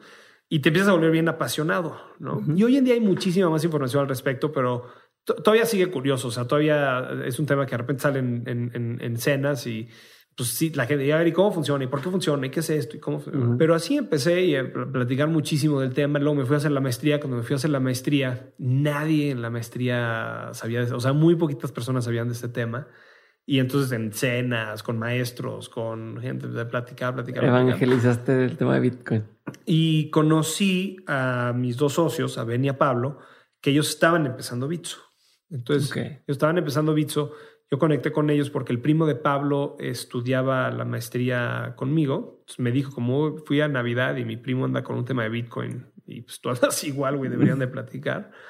Y conecté con ellos y al principio se me hacía simplemente interesantísimo esta idea de darle acceso y liquidez a gente en México a, estas, a estos activos y fui como un advisor de ellos al principio. Les estuve ayudando en algunos temas, estaban, tratando, estaban levantando capital, entonces les estaba pues, explicando un poquito algunos términos, cómo funcionaban algunas cosas, cómo negociar algunas cosas. Y en algún momento consiguieron ellos capital. Este, y cuando, cuando vi, cuando me compartieron a mí los términos que habían este, conseguido, les dije, oigan, mejor déjenme entrar a mí y yo creo que podemos conseguir mejores términos después, juntos, ¿no? Y así fue, así fue la negociación. Entonces así me, uní al proyecto. Em, pero, pero viene de muchos años de hablar de Bitcoin, muchos años de evangelizar Bitcoin y también derivado a que en algún momento un profesor o un amigo mío, perdón, me dijo, ¿te das cuenta que siempre terminas hablando de este tema? Eres tan apasionado que deberías empezar una empresa al respecto, ¿no? Tenía, yo estaba, seguía en Estados Unidos, ya, iba, ya llevaba ocho o nueve años en Estados Unidos, tenía muchas ganas de regresar a México y se me hacía interesante y tenía ganas de, empezar una empresa para, para darle acceso. Ben y Pablo la habían empezado, eran, los, eran muy early on en el negocio y este, hice muy buen clic con ellos y entonces dije, ya. Y para mí la decisión otra vez era, ¿cuándo en tu vida tienes la oportunidad de traer una tecnología completamente nueva, que estás completamente apasionado por ella? ¿Crees que va a redefinir muchísimas cosas? Y nadie más lo está haciendo. Y tienes tú el chance de ser la persona que este, pincelea el futuro de esa tecnología en una región. Y entonces la decisión fue, la respuesta de eso fue nunca, nunca más voy a tener esta oportunidad. Y, estaría completamente idiota si no lo tomo. Em, y es difícil, es bien difícil. O sea, emprender es bien difícil, traer una nueva tecnología a México es difícil eh, por muchos ámbitos. O sea, levantar capital fue bien difícil. Em, atraer talento es bien difícil. Em, los temas regulatorios son difíciles, el, tema de educación es difícil, pero hay un compromiso, ¿no? Hay un compromiso muy grande de hacer esto, de hacerlo de manera responsable, de hacerlo crecer. Y, y, y, me preguntabas hace rato que, o sea, ¿cómo justificas? ¿Cómo, cómo, cómo manejas la presión? ¿Cómo manejas el estrés, la incertidumbre? Yo te diría que eh, el, lo, que, lo que a mí me hace levantarme todos los días es que realmente creo que estamos cambiando el curso de la humanidad. Y, y 100% me lo creo. Y claro que hay días que son más difíciles que otros. Claro que hay días que digo, puta, ¿qué estoy haciendo? este, claro que hay días en donde digo, o sea, ves la historia de alguien más que agarra y dice, eh, uy, empecé esta empresa y alguien me estaba diciendo, la persona que comercializa los, los, los pinitos que pones en el espejo ah, retrovisor. Sí, ajá, los pinos aromáticos. Los pinos aromáticos. Me estaban contando la cantidad de pinos aromáticos que venden en México al año y es un distribuidor o una cosa así. Y yo decía, ¿Por qué no nada más ando vendiendo pinitos? ¿Por qué no me meter algo más sencillo? ¿No? Sin meterme en broncas. Pero, pero que en, en serio me creo mucho este tema de, de querer jugar mi parte en mejorar el status quo y me creo de manera, o sea, realmente creo que estamos con esta tecnología cambiando de manera fundamental cómo van a funcionar muchas cosas. Y mi, y mi timeline es muy largo, ¿no? Creo que una de las cosas que hemos batallado eh, a veces internamente con gente en la empresa, a veces externamente con pues, gente que es escéptica, a veces hasta con inversionistas, es cuál es el timeline para esto. Sí, sí, en, en cinco años, en diez años, ¿cuándo va a estar ¿No? listo? Y ya Bitso pues, cumplió este año cinco años de operación, ¿no? Entonces ya es un rato, ¿no? No, no, no, no estamos ahí empezando, ya es un rato. Eh, y Sí, más por una empresa de este tipo que dure cinco años ya es algo. O sea, no, no esperarían, ah, no, pues empezó ahí la chispita y se apagó y lo que sí. Entonces, eh, pero, pero estás viendo todos, todas las señales están ahí, ¿no? O sea, no, yo eh, eh, tengo amigos que son escépticos, ¿no? Y les digo, regálame así tres horas de tu vida, güey, cuando tú quieras. No para que debates conmigo, no más para que te enseñen lo que está pasando. Y si sales de esas tres horas pensando que no está pasando nada aquí, nunca te vuelvo a hablar del tema. Lo he hecho con dos amigos, o sea, dos amigos me han tomado la palabra y lo hemos hecho, y los dos ahora son alto, ah, o sea, súper creyentes de este tema, ¿no?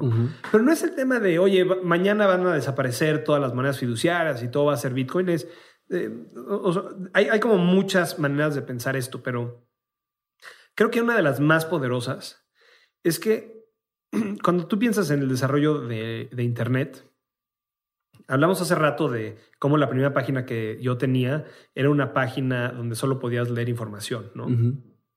Entonces, si tú ves como el desarrollo de Internet, el Internet, literalmente poner los cables, eh, en México se puso una antena de la UNAM. Literalmente, eh, la, la primera fase del Internet es infraestructura. Sí, los fierros. Los fierros, que, que yo pueda mandarle un mensaje de aquí a allá y de allá a allá. Y, y luego, y cómo, y si quiero mandarle un mensaje a una computadora donde no estoy directamente conectada, pues cómo va a funcionar el protocolo para que pueda llegar a esa computadora, ¿no? Sí. Toda la fibra fierros, óptica que tienen que poner y y que hay fibra óptica en los océanos y to- todo este tema. Entonces, eso, es- eso yo lo pienso como, como el Internet. El Internet es eso, la infraestructura. Luego vino Web 1.0 Ujú. y Web 1.0 es lo que te describía mi primera página, en donde solamente este, había contenido que yo ponía y que la gente podía consumir. este, consumir. Luego se empieza a crear Web 2.0 y Web 2.0 es cuando la gente que antes solamente consumía se vuelven partícipes de estos eh, de estas plataformas. Entonces, pues hoy en día, por ejemplo, pues no vas a Facebook a ver el contenido de Facebook, ves a, vas a Facebook a ver el Que lo contenido crea de la tus misma cuates, gente. ¿no? O en Instagram o en Twitter, ¿no? Yo no no voy a no me meto a ver qué tiene Twitter que decir, me meto a ver qué está diciendo el presidente, qué está diciendo el presidente de Estados Unidos, qué está diciendo una compañía, qué está diciendo. Elon Musk, qué está diciendo quien sea, ¿no? Las, los usuarios se han vuelto partícipes en el contenido y escriben y ellos publican el contenido hoy en día, ¿no? Entonces es Web 2.0. Y luego hay mucha... Wikipedia dentro de Web 2.0. Sí, claro, 100%. Eh, La, la- la comunidad es responsable de ese contenido. Yo creo que es de los primeros ejemplos que tenemos de Web 2.0, ¿no? Em, y, y- y luego hay como todas estas versiones de gente que están hablando de Web 3.0 y cuál es. Pero hay una que a mí me gusta mucho, que es obviamente la que, o es a la que yo me suscribo, que es que en Web 3.0 vas a tener un tema de, este, no sé cómo se dice en español, verifiability, verifi- Que puede verificarse. que puedes Sí. verificar, que puedes verificar, Verificable. verificable, verifi sí, ok, verificable. Verificabilidad. Verafi- ¿verdad? ¿Cómo? Verificabilidad. Verificabilidad. Ahora, verificabilidad. Em, pero esto es algo que por primera vez estos blockchains y Bitcoin, esto te permite, te permite verificar que cierta cosa ocurrió de la manera en la que tenía que ocurrir. Porque cuando cambias este concepto de tener bases de datos privadas, hoy en día Twitter es una base de datos privadas. Si, si un ingeniero, digo, tienen muchos sistemas de seguridad, etcétera, pero ¿qué previene que un ingeniero que tiene acceso a una base de datos en Twitter pueda cambiar el tweet, ¿no? Claro. Si esto que te dicen que nadie sabe tu password, muchas veces eh, hay empresas que sí saben tus contraseñas. 100%.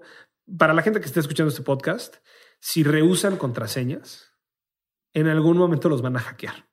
No reusen contraseñas. Es, eh, en la empresa es el, este, el tip número uno que le damos o requisito que le damos a todos en Bitso es que no reutilicen contraseñas. Porque tú como consumidor de una plataforma no tienes idea qué está haciendo la plataforma detrás. Ellos pueden estar guardando tu contraseña chocolates 1, 2, 3, 4 en plain text para que cualquier persona que tenga acceso a esa base de datos lo pueda ver. Eh, obviamente hay principios de cómo hacerlo. En Bitso, por ejemplo, no los guardamos así. En Bitso sacas una cosa que se llama un hash, etcétera, etcétera. No importa, pero básicamente no guardas la contraseña. Sí, no, no la ves, no la puedes ver. No la puedes ver. Guardas algo que simplemente cuando alguien está tratando de acceder a la plataforma puedes ver que realmente es, está dando lo mismo que dio cuando puso su contraseña, pero no tienes ninguna garantía de que lo estemos haciendo. Ninguna garantía de que lo estemos haciendo. Y lo mismo con tu banco y lo mismo con. Sí, por eso luego sucede que hackean a um, Tumblr o a X y, te mandan un y te mandan un mensaje y te dicen, oye, ¿sabes qué? Por seguridad cambia porque no todos eh, los passwords fueron comprometidos, pero por si sí o por si no. Exacto. ¿No? Eh, Hace poco me llegó uno así de una, de una cosa viejísima que ya, no sé si un fotolog, una cosa así de esas que, que, no sabía ni que existía todavía. Este, que me avisaron de que nos hackearon. Sorry. Pero entonces tienes ese tema de, de, verificabilidad en donde por primera vez en la historia puedes tener una base de datos pública en donde esos datos se guardan y donde tienes un alto grado de certeza que los datos no pudieron ser cambiados por alguien más. Entonces, imagínate que, imagínate que un día te levantas y abres tu cuenta de banco en tu app, si tu banco tiene app, y dice que tu saldo es cero. Y dices, ¿qué onda? Ayer tenía 19 mil pesos. ¿Qué les pasó a estos 19 mil pesos? Pues dependes de que tu banco te resuelva y que tu banco te pruebe o que tú le pruebes al banco, no sé cómo funciona, que realmente tenías 19 mil pesos ahí. Y claro que hay controles y claro que, pero al final del día eh, dependes completamente de que puedas y seas sí, que tengas la forma de comprobar o que tengas registro, porque muchos no, no hallamos un registro de sí, gasté esto, metí esto. Es que llegar y decirle aquí está todo y encontrar a la persona que te tiene que escuchar y que tape dentro del banco, que esa es la otra cosa, ¿no? O que si imagínate que te levantes un día y eso pasa. Pues estás a la merced de un tercero de que te den tu lana. Y ahora el 95 o más del 95% del dinero del mundo ya es completamente digital. Entonces viven en registros privados de instituciones alrededor del mundo y, es, y ahí está el dinero del mundo. Eh, o sea, si quieres ser así como muy loco, pero si agarras y haces una detonación electromagnética en donde podrías este, borrar muchos de los discos magnéticos que existen en el mundo y de repente se acaba la información, pues, ¿qué pasa? ¿No? Similar a el otro día escuché en Radio Ambulante un podcast que en Chile, la historia de Chile, cómo querían eliminar. La gente debía mucho dinero, las becas, este, a préstamo o algo así, debían dinero eh, a una de las universidades, pero porque como que había una irregularidad donde se estaban queriendo chingar a la gente. Entonces lo que hicieron fue los estudiantes tomaron la escuela y quemaron los archivos. Y entonces de pronto ya nadie sabía quién debía dinero y bye, se acabaron. Eso es lo equivalente en los bancos, ¿no? Oye, encuentras la forma de entrar al disco duro, borrar y ya no existe el dinero. Sí, entonces, ¿qué pasa, no? Em, y, el, y, uno de, las, los conceptos más interesantes de estos blockchains es eso. Es que tienes una base de datos pública que vive en miles de computadoras alrededor del mundo y donde nadie tiene el poder de cambiar esto más que otra persona y que donde toda la historia de todo lo que ha ocurrido queda grabada siempre para, o sea, en estos, en estos blockchains para siempre. Y esa, es, esa propiedad es súper poderosa. Y cuando vemos la evolución de la tecnología, cualquier tecnología, cuando hay una nueva tecnología, normalmente esa nueva tecnología es peor a las tecnologías actuales en casi cualquier dimensión, menos en una cosa. Entonces, por ejemplo, eh, sí, más caro, más no sé qué. piensa, por ejemplo, cuando empezaron, eh, cuando, cuando salió el iPhone, ¿no? El iPhone era peor que tu computadora en cualquier aspecto, menos que te dejaba ver tus emails en cualquier parte del mundo, este, de manera fácil, ¿no? Porque en tu computadora tenías que encontrar el Wi-Fi, etcétera. Aquí, sacarla, ponerla en la mesa, etcétera. Em, pero, pero aparte de eso, pues todo lo tenías que hacer en tu compu. No podías hacer nada. Es más, hasta navegar en el iPhone era muy malo porque las páginas no estaban construidas. O uh, el iPod incluso era meterte tu computadora, bajar la música, conecta el iPod, transfiérela, tenerla en otro iPod, ¿no? Y, navegar en Internet era muy malo porque las páginas no estaban hechas para que las vieras en un teléfono, estaban hechas para que las vieras en una pantalla. Cierto. Entonces era horrible navegar al principio con el iPhone. En Chiquito todo. Chiquito todo. Entonces el iPhone era peor en todas las dimensiones. Era más lento, mucho más lento que conectarte a Wi-Fi. Si querías utilizar un Excel era, imposible. No, imposible. o sea, toda una serie de cosas que era muy... Navegar en Internet era difícil, etcétera. Em, pero era muy bueno para email, ¿no? Podías recibir tu email de manera rápida. Em, ¿Y qué ha pasado? Que hoy en día empiezas a ver gente que ya no tiene computadoras. Empiezas a ver gente que hoy en día ya utiliza, no sé si tú eres uno de ellos, pero hay gente que tiene iPads ya solamente.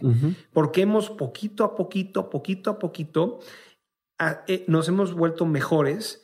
Eh, o sea, estos sistemas se han vuelto mejores poquito a poquito en todas estas otras dimensiones hasta que ya empiezas a llegar a un mundo en donde la gente ya no tiene computadoras. Hay gentes que todavía las necesitan. Por ejemplo, los ingenieros que trabajan en Bitso programando, pues no pueden programar en sus iPads porque necesitan una máquina con un poquito más de procesamiento, con cosas un poquito más complejas, etcétera. Entonces, un iPad todavía no ha podido reemplazar ese caso de uso. Todavía. Pero ha, todavía, pero ha reemplazado un chorro de otros casos de uso. Sí, sí, sí. Mi mamá tenía su computadora y ahora ya hace todo en el iPad. Sí, sí, Yo cuando iba juntas antes tenía que llevarme la laptop, apuntar, ahora voy en el iPad y listo. Y me sirve para todo lo que necesito o el 90% de las cosas que necesito. Entonces, no reemplaza mi computadora todavía por el uso que yo le doy, pero por supuesto que infinitamente. Entonces, el concepto, el concepto que estoy tratando de decir es: tienes una nueva tecnología. Esta nueva tecnología normalmente. y estás hablando de Web 3.0. Sí. Entonces, tienes esta nueva tecnología, digamos el iPhone, que es peor en todas las dimensiones posibles, menos en una cosita: portabilidad, movilidad, accesibilidad de tu email fuera de, de lo que sea. Y agarras un nicho de caso de uso y luego empiezas a crecer ese caso de uso poquito a poquito, poquito, poquito, poquito, poquito, poquito, poquito, hasta que empiezas a hacer una competencia real a los sistemas actuales, a las tecnologías actuales. Y para mí, eh, cripto es exactamente lo mismo. Hoy en día hay toda una serie de personas que utilizan criptomonedas para mil cosas. Es peor en casi cualquier dimensión que el dinero tradicional o que el sistema financiero tradicional. Pero hay algunas cositas en donde es mejor. Una de esas es verificabilidad, ¿no? la capacidad de saber que si yo tengo 50 bitcoins, bueno, eso es un chorro, pero 0.5 bitcoins, que también es un chorro, son 100 mil pesos, pero si tienes 0.5 bitcoins en una cuenta, el poder saber que nadie puede cambiar ese dato en, en la base de datos del blockchain más que yo, es algo súper poderoso. Sí, claro. Y empieza a haber gente que lo empieza a utilizar. Y, si me voy a Estados Unidos, y si me voy a Francia, y si me voy a donde sea. Ahí sigue. Ahí está. Ahí está. Y, hay gente que está utilizando esto para diferentes cosas, no todo monetario. Hay gente que, por ejemplo, está guardando, este, mm, eh, o sea, está tratando de hacer temas notariales en los blockchains. Contratos. ¿no? Entonces yo tengo aquí un, en vez de tener que ir con un notario y decir que este documento existía de tal forma, en tal día, en tal momento, y que me, me lo notarían, que yo lo pueda meter al blockchain de Bitcoin y entonces decir, ah, esta cosa, este día existía de esta manera, de esta forma. Eso. Y eso tiene un, un superpoder. Y, y, estamos viendo, ahorita, justo en estos momentos está ocurriendo en Berlín una conferencia que se llama Web3.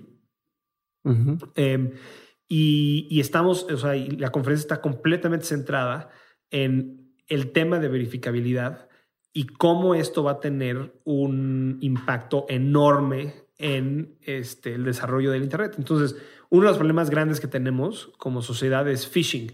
Es, te mandan un email de tu cuenta de banco y te dice, oye, tu cuenta de banco tuvo un gasto enorme y dices, ay, güey, y O está bloqueada. O está bloqueada. me han llegado 20 mensajes los últimos días de tu cuenta de American Express, de Banregio, de Banorte, de todos lados me llega, está bloqueada y quieren como dame la información. Sí, entonces aprietas el link, te lleva a una página que parece que es de, del banco, das todos tus datos y luego, ah, ¿qué pasó? Alguien se robó tu contraseña y ahora están haciendo fechorías con esos datos, ¿no?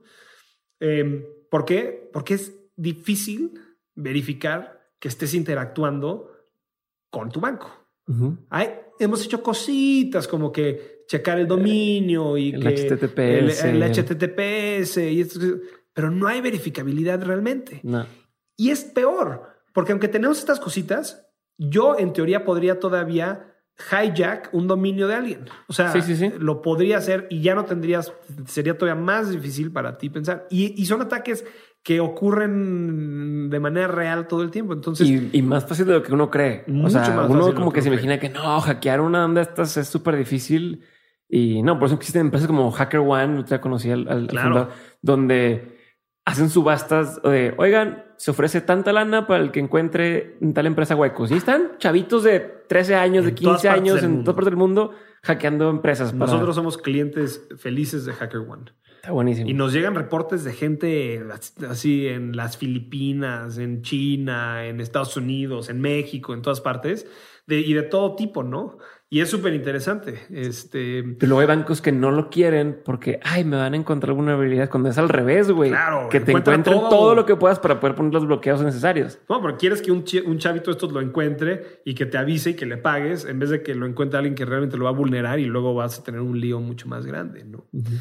Eh, pero en fin, el... el, el... Entonces, la verificabilidad en las instituciones ahora va a ser, hoy bueno, y con las personas incluso en, web 3.0. Con, muchas cosas. va a ser una diferencia. Va a ser una diferencia importante. Y tienes todo, o sea, entonces, eso es una cosa. Otra, otra dimensión en donde Bitcoin es muy superior es, oye, yo quiero transmitir valor o transferir valor de cualquier parte del mundo a cualquier parte del mundo a costo bajo. Nadie me deja hacer eso. ¿De qué manera puedo mandar esos 20 dólares de aquí a Australia?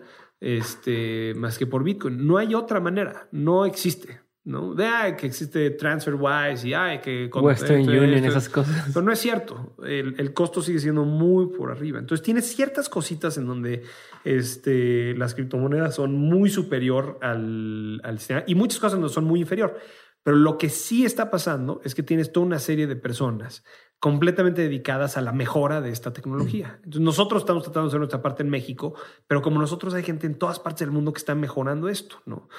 Y esa es la parte que realmente es súper emocionante.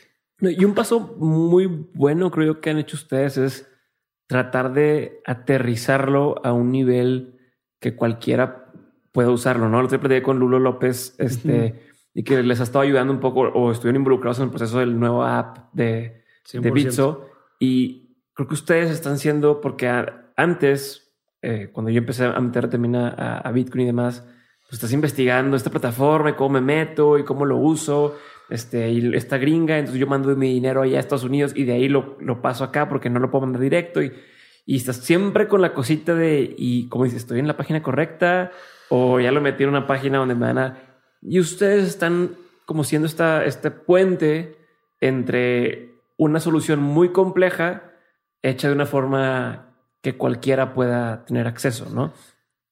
¿Cómo, les ha jugado eso para poder atraer a nuevas personas, pero también, a fin de cuentas, creo que y lo que me gusta es que su principal o sus principales objetivos es el acceso, es el, que más gente tenga acceso a estos servicios eh, financieros. Como Sí, o sea, creemos que el problema de, de, Bitcoin es en gran parte un problema de diseño porque es difícil, lo acabas de escribir todo, ¿no? Y tenemos muchas, o sea, tenemos un compromiso grande con el tema de diseño y creemos que todavía tenemos o sea, un camino largo que recorrer. Porque hoy en día Bitso es un lugar muy fácil si quieres este, eh, invertir en criptomonedas, ¿no? Bajas el app, abres tu cuenta, la abres en tu celular, haces toda tu, debida diligencia de clientes las en el, en, el app este, y puedes comprar este, bitcoins relativamente rápido. Pero luego el, reto grande y de grandes de las iniciativas que tenemos en la empresa es cómo hacemos que esta tecnología sea mucho más útil.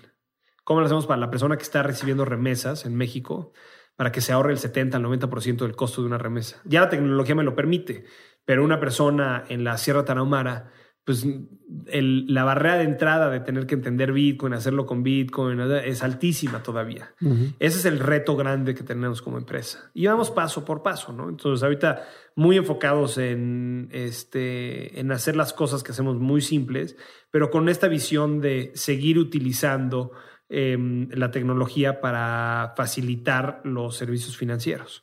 Y, y de esa manera incrementar el acceso, pero incrementar el acceso de tal manera en donde una persona no se asuste de que puedo lograr o que puedo cumplir cierta capacidad em, con estas... Eh, o, sea, igual, y, igual por ejemplo, tenemos productos que hemos desarrollado en donde el usuario ni siquiera ve la criptomoneda. Todo ocurre por criptomoneda, pero el usuario cierra una operación de compra de dólares este, y quiere mandarlas a un banco en Estados Unidos y todo ocurre con criptomonedas, pero el usuario no ve, no ve Bitcoin, no sabe qué es un blockchain, no sabe qué es un transaction hash, no sabe nada de estas cosas, ¿no? Que creo que es importante porque la barrera de entrada sí es muy alta, ¿no? Sí, sí, sí. Em, y tenemos toda una iniciativa grande para realmente este, em, atacar mucho más de frente esta visión de que se está construyendo un nuevo sistema financiero tradicional eh, un, nuevo sistema financiero que va a competirle al sistema eh, financiero tradicional, que va a operar con, toda esta tecnología, pero donde la meta no debe de ser que la gente entienda esta tecnología, sino que puedan beneficiarse de ella. Igual que hoy en día tú... Sí, tú no entiendes qué sucede atrás del banco. Tú simplemente dejas tu dinero de ahorros o tu inversión y tú confías en que cuando vayas y pidas quiero mi dinero de vuelta te lo van a dar. Sí. Pero no entiendes. Y también tienes este tema de, pues también en, el Internet, también nadie sabe cómo funciona el Internet, muy poquitas personas saben cómo funciona. Yo abro mi WhatsApp, le mando un mensaje a mi mamá y lo que me importa es que le llegue. No me importa que si se cifró y que, y bueno, que le llegue y que le llegue de manera segura, ¿no? Me importaría si todo el mundo pudiera ver los mensajes que le mando a mi esposa, me importaría si, este, si no le llegara, me importaría, o sea, pero lo que quieres es que estas experiencias de usuario que utilizan muchísima tecnología, pero abstraen esa, esa utilización de tecnología de tal manera en donde el usuario final puede simplemente beneficiarse de él o de ella sin tener que, que tener un alto conocimiento. A ver, voy a cambiarte un poquito, pero muchos le oímos a resolver problemas tan grandotes justo por el tiempo que conlleva o, los riesgos, la incertidumbre y demás. Ni siquiera hay políticas o regulaciones existentes para este tipo de... Entonces, cuando tiene que resolver ese tipo de problemas, entonces, ¿cuál sería el mindset que tiene que tener alguien que dice, puta, me quiero inventar un problemón de estos y quiero solucionarlo? Yo creo que uno es convicción tienes que creer en ti mismo y, tienes que creer que el, problema es lo suficientemente interesante, lo suficientemente y, que vas a estar lo suficientemente motivado para pasarte años, porque son años, em, solucionándolo. La segunda cosa yo te diría que muchísima paciencia. El mundo no se mueve a la velocidad que se mueve el desarrollo de la tecnología. Y, y yo creo que ahí depende mucho qué es el problema, pero si tienes un problema en donde Em, vas a tocar temas regulatorios. Em, yo creo que ahí puedes tener, tienes que tener muchísima más paciencia, ¿no? Porque resolver los temas regulatorios toma muchísimo tiempo y es bien difícil, es bien difícil lograrlo. Em, y como, y como tercero, yo te diría que te tienes que rodear de gente con que quieras estar en, este, en, o sea, en, esta aventura por mucho tiempo, porque va va a tomar tiempo y, a veces vas a sentir que no hay manera de avanzar y tener la gente apropiada a tu lado que te, pues que te empuje, que te ayude, que te recuerde por qué lo estás haciendo es súper, súper importante. Y el, mejor, o sea, y el, y el, como mi mejor recomendación es nada más acordarse otra vez lo que decíamos hace rato, que el, el mundo cambia cuando, es, cuando hay gente que quiere cuestionar el status quo. Y así es como cambia el mundo. Este, si nunca nadie cuestionaría el status quo, no habría avance, no habría evolución. Y si tienes una muy buena idea, algo de, quieres atacar un problema muy grande y estás convencido que vas a tener la paciencia y la convicción de hacerlo, este, motívate acordándote que estás cambiando el mundo. Chingón. Antes de pasar a la parte de preguntas concretas, Daniel, nomás una pregunta que es obligada y no es recomendación, la gente que escucha esto, nadie está diciendo hagan esto, no hagan esto, cada quien toma sus decisiones, pero mi duda es, ¿tú crees que cripto, que no es lo mismo que bits y demás, pero que en general las criptos o un Bitcoin, por ejemplo, vuelve a despuntar en los siguientes 10 años? Yo creo que la, o sea, la respuesta a eso es definitivamente eh, si las criptomonedas van a ser exitosas en resolver ciertos problemas. Entonces, digamos un ejemplo. Hoy en día em, hay mucha gente que agarra y invierte en oro. ¿Y por qué inviertes en oro? Inviertes en oro por muchas razones. Em, si yo te diera la oportunidad, te, digo, oye, a ver, este, convierte todos tus ahorros, o no todos, pero imagínate que yo convierte el 10% de tus ahorros a plátanos o convierte el 10% de tus ahorros a oro. ¿Qué escogerías? Oro. ¿Por qué? Porque el plátano se echa a perder. Claro, en una semana esos plátanos ya no valen nada. El oro tiene estas propiedades físicas que es que mantiene su forma, su color, su este, o sea, ahí está. Ahí está, ¿no? Entonces hay gente, hay gente que invierte en oro porque dice, oye, el oro tiene una propiedad intrínseca que es esa, que mantiene su forma. Eh, bancos centrales invierten en oro y tienen sus bóvedas de oro, donde tienen oro ahí guardado, porque otra vez es, un, es un, activo que mantiene su forma. nadie está invirtiendo en grandes cantidades de plátano porque pues, se van a podrir y van a perder su forma. Tiene, al revés, el plátano tiene ciertas propiedades físicas que no, no, no permiten que mantenga su valor a largo plazo. El oro tiene ciertas cosas que son muy malas. Por ejemplo, es difícil de dividir. Pues sí, sí lo puedes dividir, pero si te doy un lingote de oro ahorita a ti y te digo, oye, este, te quiero dar la mitad, vas a batallar mucho para partirlo a la mitad. Es difícil de mover y de transportar. Si te quieres ir a China ahorita, este... Sí, con dos lingotes en la mochila. Pues en la mochila, pues va a estar medio difícil. Te lo pueden robar tan fácilmente. Si andas ahí caminando con oro, pues te puedes ser víctima de un asalto. Entonces tienes todas estas propiedades interesantes del oro que hace que mucha gente quiera invertir en ellas. Hay muchas muy inconvenientes. Por ejemplo, hay una narrativa en donde la gente agarra y dice, oye, ¿qué pasa si simplemente Bitcoin se vuelve una, una, manera alternativa de guardar valor como lo ha sido el oro. Entonces, si tú crees que el Bitcoin puede solucionar ese problema o que alguna cripto pueda solucionar ese problema, entonces puedes hacer más o menos un cálculo de qué debería de valer. Hay 21 millones de Bitcoins y puedes ver cuál es la cantidad total de oro en existencia hoy en día y pues divides uno por el otro y te debería dar el precio de un Bitcoin, ¿no? Entonces, podrías agarrar y decir, bueno, no me la creo, o, creo que el, hay una probabilidad del 5% que esto ocurre. puedes hacer un cálculo y puedes multiplicar ese número que dijimos ahorita por el punto 0.5, este, y eso te va a dar el, el, expected value de, de, Bitcoin en cualquier periodo de tiempo que, que, que hayas definido, ¿no? Entonces, em, yo creo que el valor, o sea, el Bitcoin puede subir por, por varias razones. Uno es grandísima especulación, como la que ocurrió hace, o sea, a finales de 2017. Yo siempre digo que creo que hay una, bueno, siempre digo que el, el ser humano es muy este, malo porque tendemos a sobreestimar lo que una tecnología puede lograr en el corto plazo, pero luego subestimamos lo que una tecnología puede lograr a largo plazo. Y lo vimos en el Internet, ¿no? El Internet en los noventas, al final de los noventas, todas estas empresas se volvían billion dollar companies, todo el mundo iba a cambiar el mundo, el Internet iba a curar el cáncer, etcétera, etcétera. Y pues muchas de estas cosas aparecieron, pero muchas de esas no y sí hubo un cambio fundamental. Y hoy en día, cuando ves cómo evolucionó el Internet y cómo el impacto que ha tenido en la humanidad y el valor que se ha creado con esta tecnología de 1997 a 2019 es enorme y es innegable. ¿no?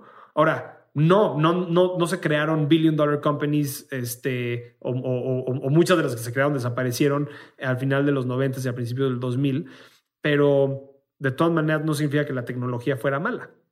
El error no fue haber invertido en. No fueron los fierros. Eh, eh, pero el error no fue no haber. Eh, perdón, el error no fue haber invertido en una de estas empresas que desapareció. El error fue no haber invertido en el Internet. ¿no? Okay. Porque el Internet, como tecnología y todos los negocios que se montaron como arriba del Internet, pues Google, Amazon, han sido altamente, altamente exitosos. ¿no? Em, pero Amazon empieza creo que en 1994. Sí, antes incluso.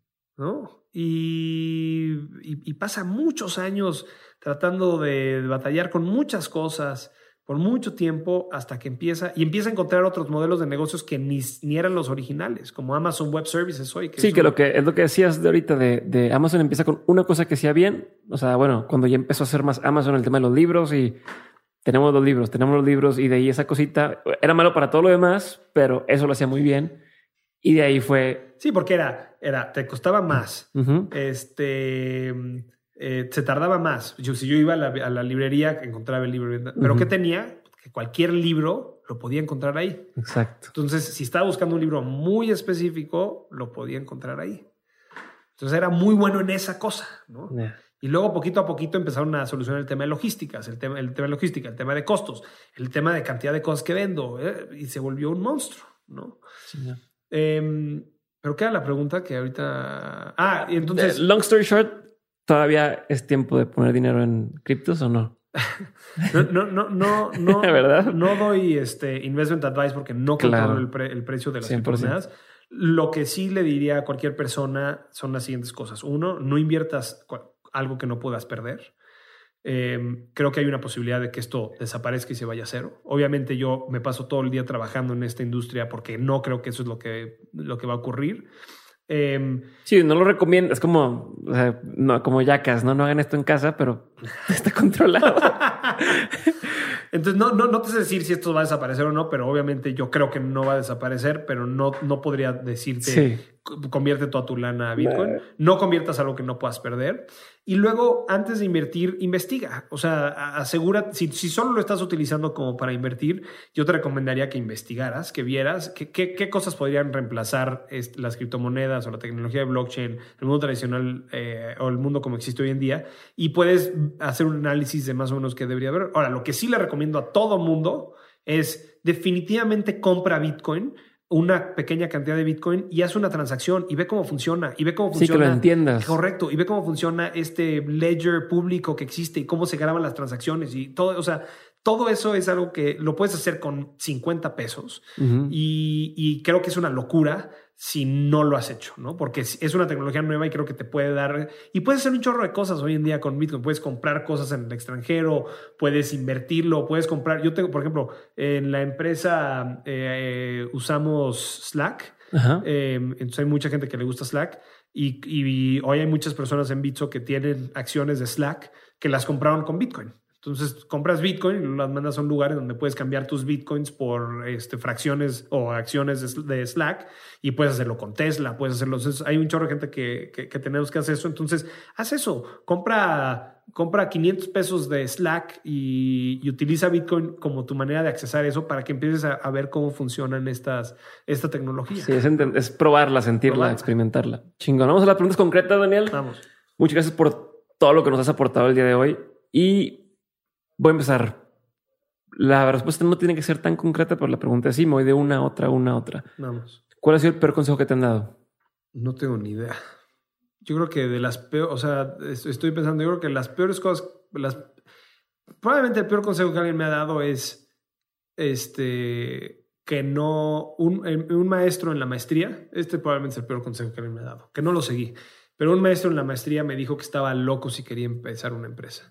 O sea, me dijo, ¿para qué empiezas una empresa? Tienes un background en, en business, un background en tecnología, te- tienes una cantidad de idea, la cantidad de empresas que quisieran tener alguien con tu perfil para product management, te puedes ir a trabajar a cualquiera de esas empresas y vas a crecer muchísimo dentro de esas empresas, es una súper oportunidad. En cambio, empezar una empresa nueva es un riesgo enorme, es un reto enorme, la mayoría de ellas fallan, etcétera, etcétera. Y no me arrepiento nada de, de haber empezado o de, de- de estar en Bitso, ¿no? ¿Cuál ha sido el mejor consejo que te han dado? El mejor consejo que me han dado viene de mis papás. Mis papás siempre me dijeron que si quería lograr algo, que, que si realmente tienes ganas de lograr algo, puedes encontrar la manera de hacerlo. Y me lo dijeron desde... mu- me- y me- te voy a decir por qué. Porque este, me acuerdo muy bien. Estábamos, em, estábamos con mi madrina que me preguntó que qué quería hacer de grande y le dije que de grande quería ser genio. Yo no sé cuántos años tenía, yo Ujú. haber tenido ocho años. Y mi, y, mi- y mi madrina me dijo que eso no se estudiaba. ¿no? O sea, que no puedes estudiar para hacer eso. Que digo, hace, hace mucho sentido, pero como niño fue muy amargo oír eso. Y me acuerdo que le dije a mis papás que por qué me dijeron que yo no podía estudiar para ser genio.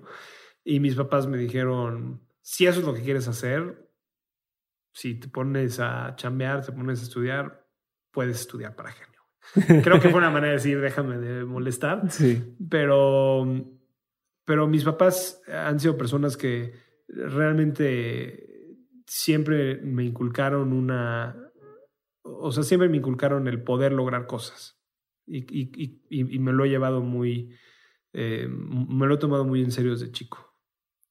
¿Qué opinión tienes que poca gente comparte contigo? Esa es la pregunta famosa que le hace Peter, Peter Thiel, ¿no? Y que la, la, la, pone en el de Zero, Zero to One. Es interesante porque cuando, cuando leí el libro de, de, de, Zero to One, pues obviamente me puse a pensar cuál sería mi, uh -huh. mi pregunta. Y me hubiera gustado que alguien me lo hubiera hecho en un podcast así, porque cuando ya te pones a pensar mucho, como que ya es muy ya rebuscada, es, ¿no? Me hubiera gustado saber cuál hubiera sido mi, mi, primer, mi primera respuesta. Creo que la opinión que yo tengo, que creo que es menos compartida por gente, es, o sea, tengo un alto nivel de convencimiento y regresando a uno de los temas que tocamos, que vamos a descubrir una nueva manera de pensar en las cosas eh, y que no va a venir de la raza humana. Entonces, eh, realmente esto que platicamos hace rato de cómo AlphaGo empieza a tener nuevas maneras de pensar, eh, yo creo que realmente vamos a descubrir una nueva manera de pensar y que eso va a tener consecuencias realmente bien profundas.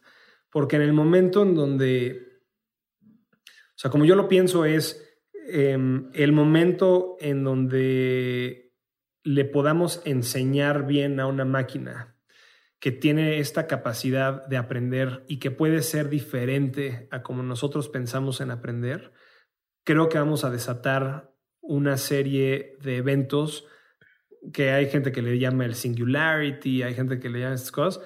Eh, no, no, sé, no sé cómo llamarle yo, pero que no vamos a poder entender hasta mucho después y, y que va a tener impacto bien profundo. Pero a esto me refiero a hasta cosas como cómo sentir, qué significa el amor, qué significa, este, qué, se siente cuando destruyes algo y el placer de sentir este, que tal vez destruiste algo o la tristeza de ver algo que alguien más destruyó, etcétera. O sea, eh, como que un, un, un nivel de conciencia mucho más eh, profundo del que hoy en día creemos que las máquinas pueden tener. O sea, como que hoy en día hay toda esta este estigma de que las máquinas, pues sí, van a ser muy buenas, podrán procesar más que nosotros, pueden hacer este, este, sumas y restas más rápido que nosotros, pero nunca van a poder tener ese como higher level of consciousness. Y yo creo que, yo creo que eso, yo creo que eso va a pasar en mi, en, en mi vida. O sea, en los siguientes 70 años. Esperemos que llegue a los... Voy a llegar a más de 100. Más de 100. Sí. ¿Tú crees que vamos a llegar a más de 100 años? Sí, yo creo que sí. O sea, la gente que, que nace Seguro. hoy ya está más de 100 años. Yo, sí digo a mi esposa eso, yo tenemos de 100 años, pero no me cree. Este, yo voy haciendo keto y este, fasting y todo, a ver qué, a ver qué. Mi abuela tiene 98 años. Creo que su... Y ella nació en los 20. Este, creo que su, su secreto es que ha bajado muchísimo el nivel de metabolismo que tiene que hacer en su cuerpo, porque come bien poquito. Okay. Entonces, como que la cantidad de esfuerzo que tiene que hacer su cuerpo para digerir es relativamente baja y creo que eso ha sido un, un secreto a su longevidad. longevidad. Ok, sí. Chequen OMAD, One Meal a Day. Ok. Tiene que ver con eso. Este, ¿qué es lo que la gente no sabe de ti y que si supiera le sorprendería? No sé. Yo te diría, hay gente que a veces se siente como que o sea, me ha tocado platicar con, o sea, gente con la que luego me acerco uh -huh. y tienen esta impresión de que, que soy mala onda, que soy demasiado serio. No quiero usar la palabra intimidante porque suena como... Eh, no es approachable. Sí, Puede quedar mejor. Sí, muchas gracias. ¿No? Muchas gracias. Creo que soy un no tipo es fácil muy... de abordar. O sea, que la gente interpreta que no es fácil de abordar, es lo que quieres. Sí, me pasa muchísimo. Me pasa mucho con gente, hasta gente que trabaja en Bitsu, que de repente se crea una oportunidad para salir a tomar unas cervezas o algo y las tomamos y me dicen como, güey, andaba nervioso, cabrón, de platicar contigo y... ¿Por qué crees que sea eso? No sé. Pero, por ejemplo, me fascina, este, no sé, tal vez es algo que yo tengo que hacer, como mejorar mi, mi approachability. ¿Sabes qué es lo que pasa? Que sí estoy muy ocupado y entonces a veces tal vez contesto por ser eficiente corto y eso puede ser que soy tajante. Ya te ahorras los, los, ¿cómo se llaman? Los convencionalismos de, le preguntas, ¿qué es esto? Y ya, no, hola, ¿cómo estás? Buenos días. ¿eh? Sí, tal vez, es, o sea, tal vez es forma, tal vez yo tengo un tema con formas. soy, soy demasiado, mm, no sé, tengo tantas cosas que como que mi task en las mañanas se vuelve contestar todos los WhatsApps. Entonces no, ya no se vuelve como tengo que conectar con cada persona y creo que eso está mal. Y es como nada más, I, need to get through all of them. Y, y entonces creo que eso luego se traduce a este güey es un güey poco approachable.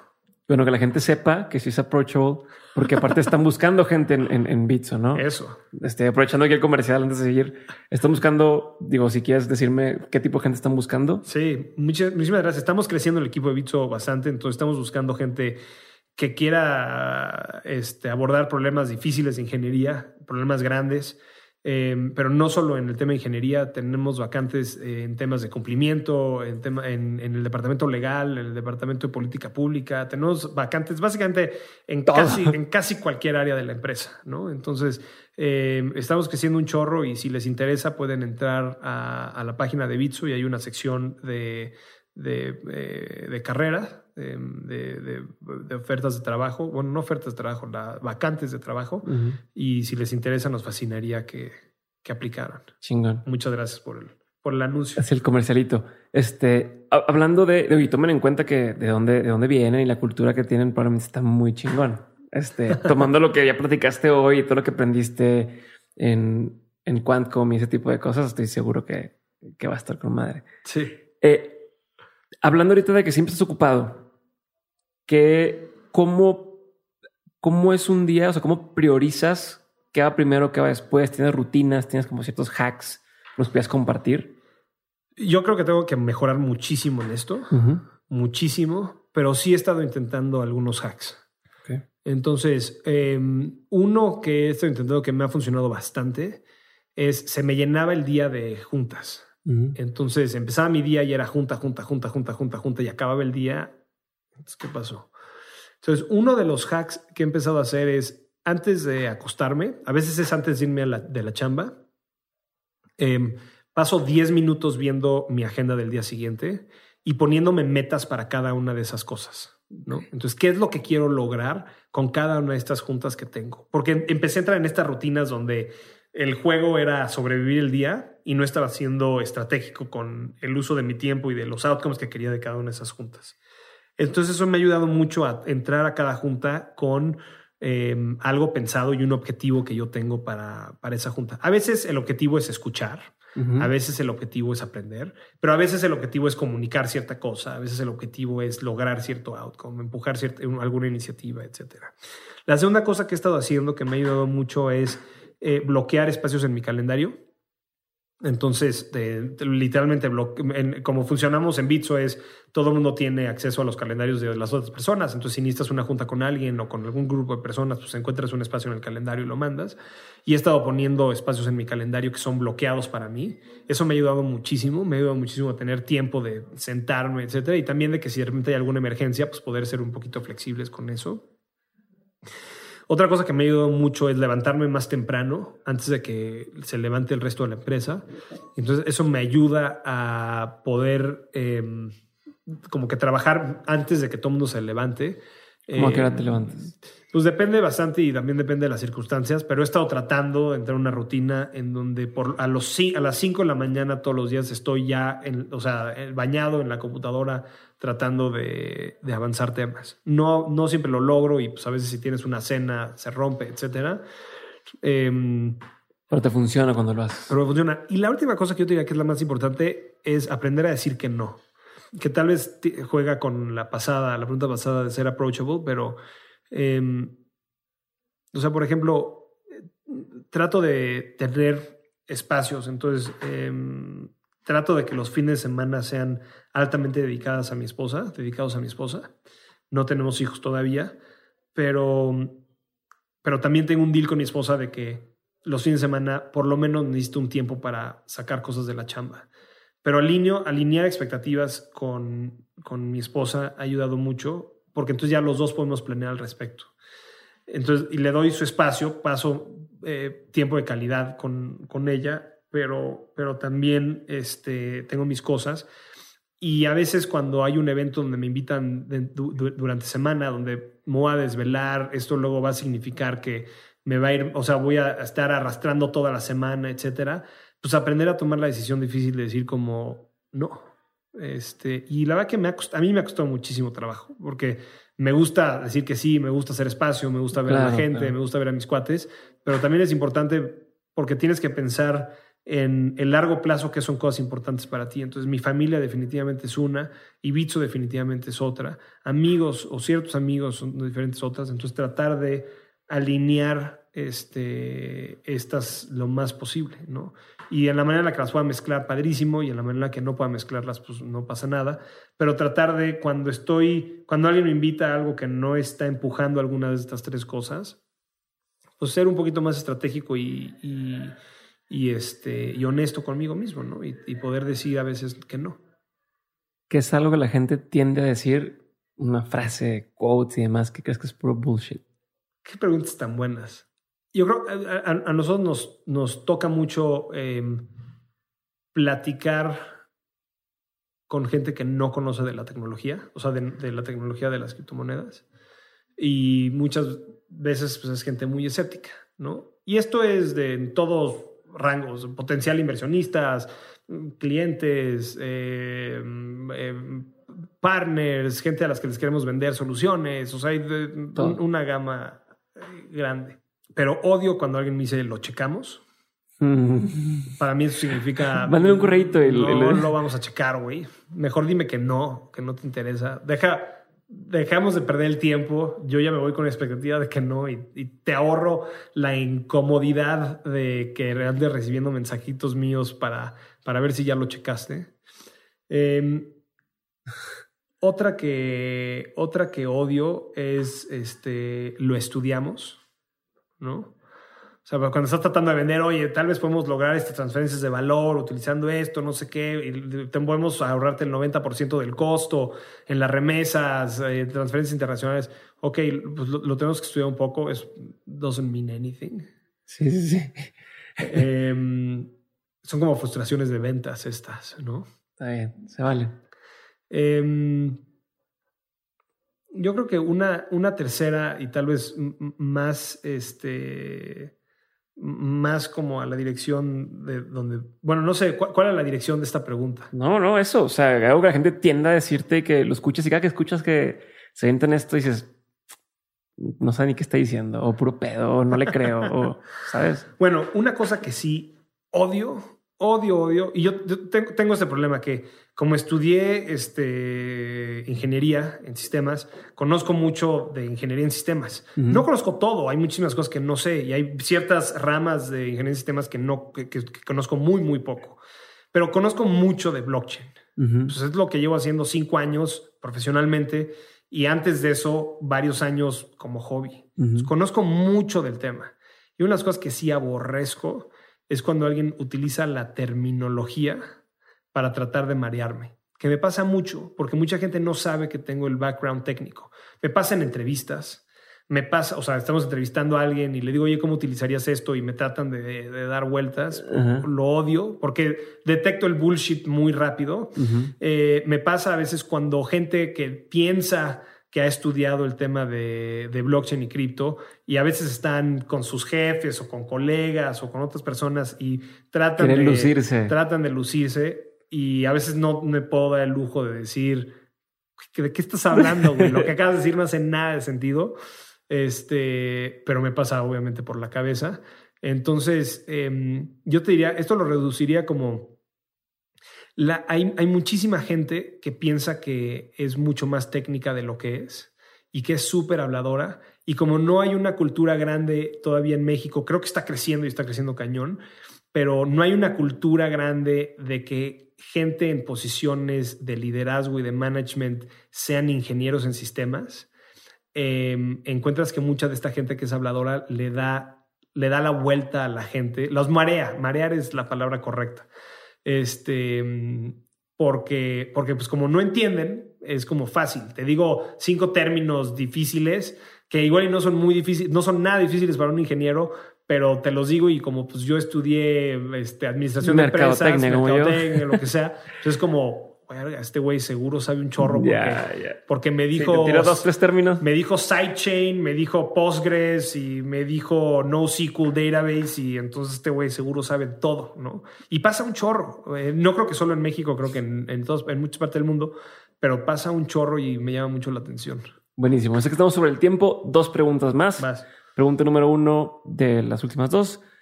Eh, ¿Qué artículo, libro, película o algo marcó una antes después en tu vida? Híjole, hay un chorro, pero un libro que... Hay, varios libros, te voy a decir. Hay un libro que se llama How Will You Measure Your Life de Clayton Christensen. Es un libro muy cortito. Em, y es, es uno de los libros que más me ha hecho pensar en mi vida.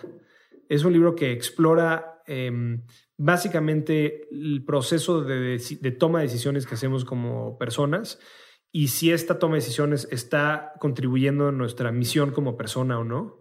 Y, me hizo reflexionar muchísimo. Es un libro que me hizo reflexionar mucho. Yo, el, el, libro en sí tiene muchas historias cortitas, pero que me hicieron pensar mucho. Otro libro que este, me fascina se llama este, Zen and the Art of Motorcycle Maintenance de Robert Prisig es un libro sobre un tipo que toma un, se va en un viaje con su hijo en motocicleta y unos amigos, em, pero explora muchísimos temas bien interesantes, eh, también muy filosófico. Es un, es, aparte es una historia muy extraña porque el libro lo lees y es un libro interesantísimo, pero este tipo nunca volvió a escribir nada interesante. Tiene, un, tiene una segunda, como un follow-up del libro que lo leí, la verdad que no me llamó la atención, pero me llama muchísimo la, atención porque este libro es como un destello de, de, de brillantez, brillantez de este tipo, pero luego no es repetible. Entonces también el morbo de eso se me hace interesante, porque obviamente lees estas gentes que publican una y otra y otra cosa y todo es súper interesante, ¿no? Y entonces como este tipo tiene una capacidad de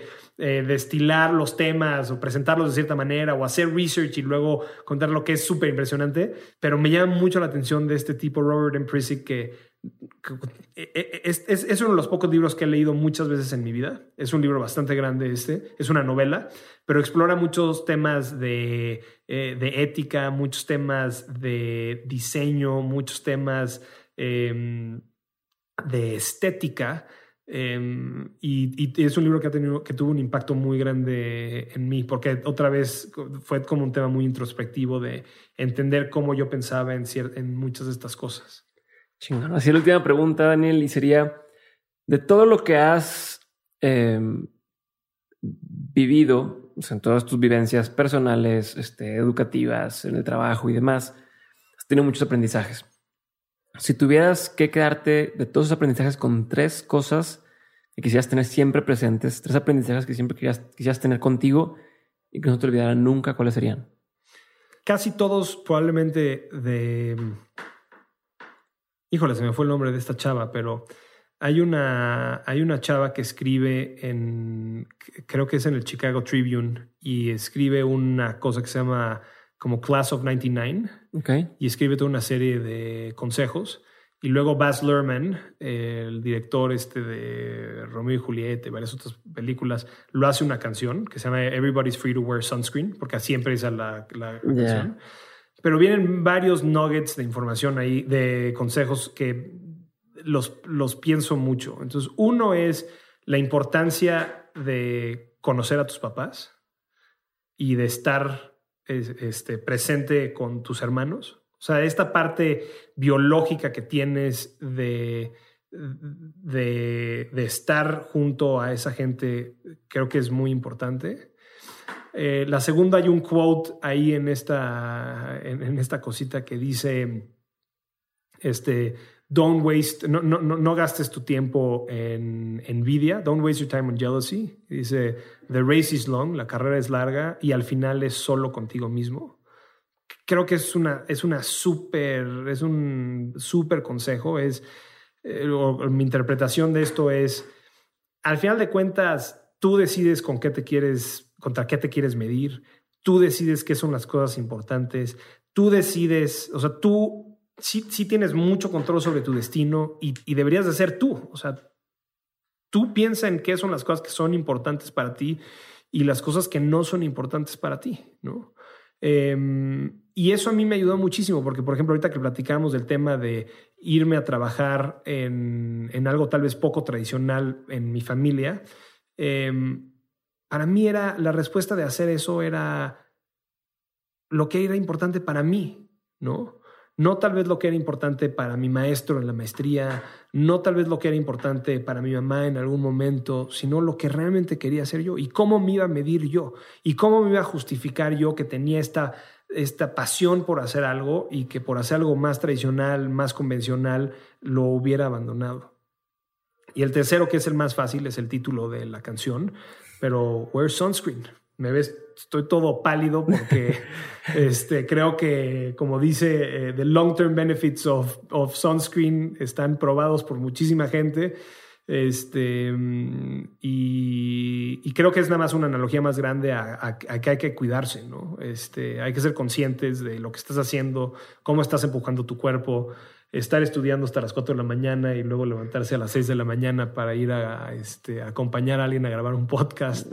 Eh, son cosas que hay que pensar, ¿no? O sea, el, cuidarnos y el, y el mantener nuestra, nuestra compostura como, como seres humanos, porque pues al final somos máquinas, aunque sean biológicas, pero se desgastan, ¿no? Y es bien importante este, cuidarlas y, estar manteniendo y estar, y estarlas mejorándolas y cuidándolas y, estar este, pues siempre muy atentos de los, de, los, de los daños que hay a nuestro alrededor. Creo que al final de cuentas somos máquinas bien frágiles y, y mucho depende de nuestros cuerpos, entonces hay que cuidarlos.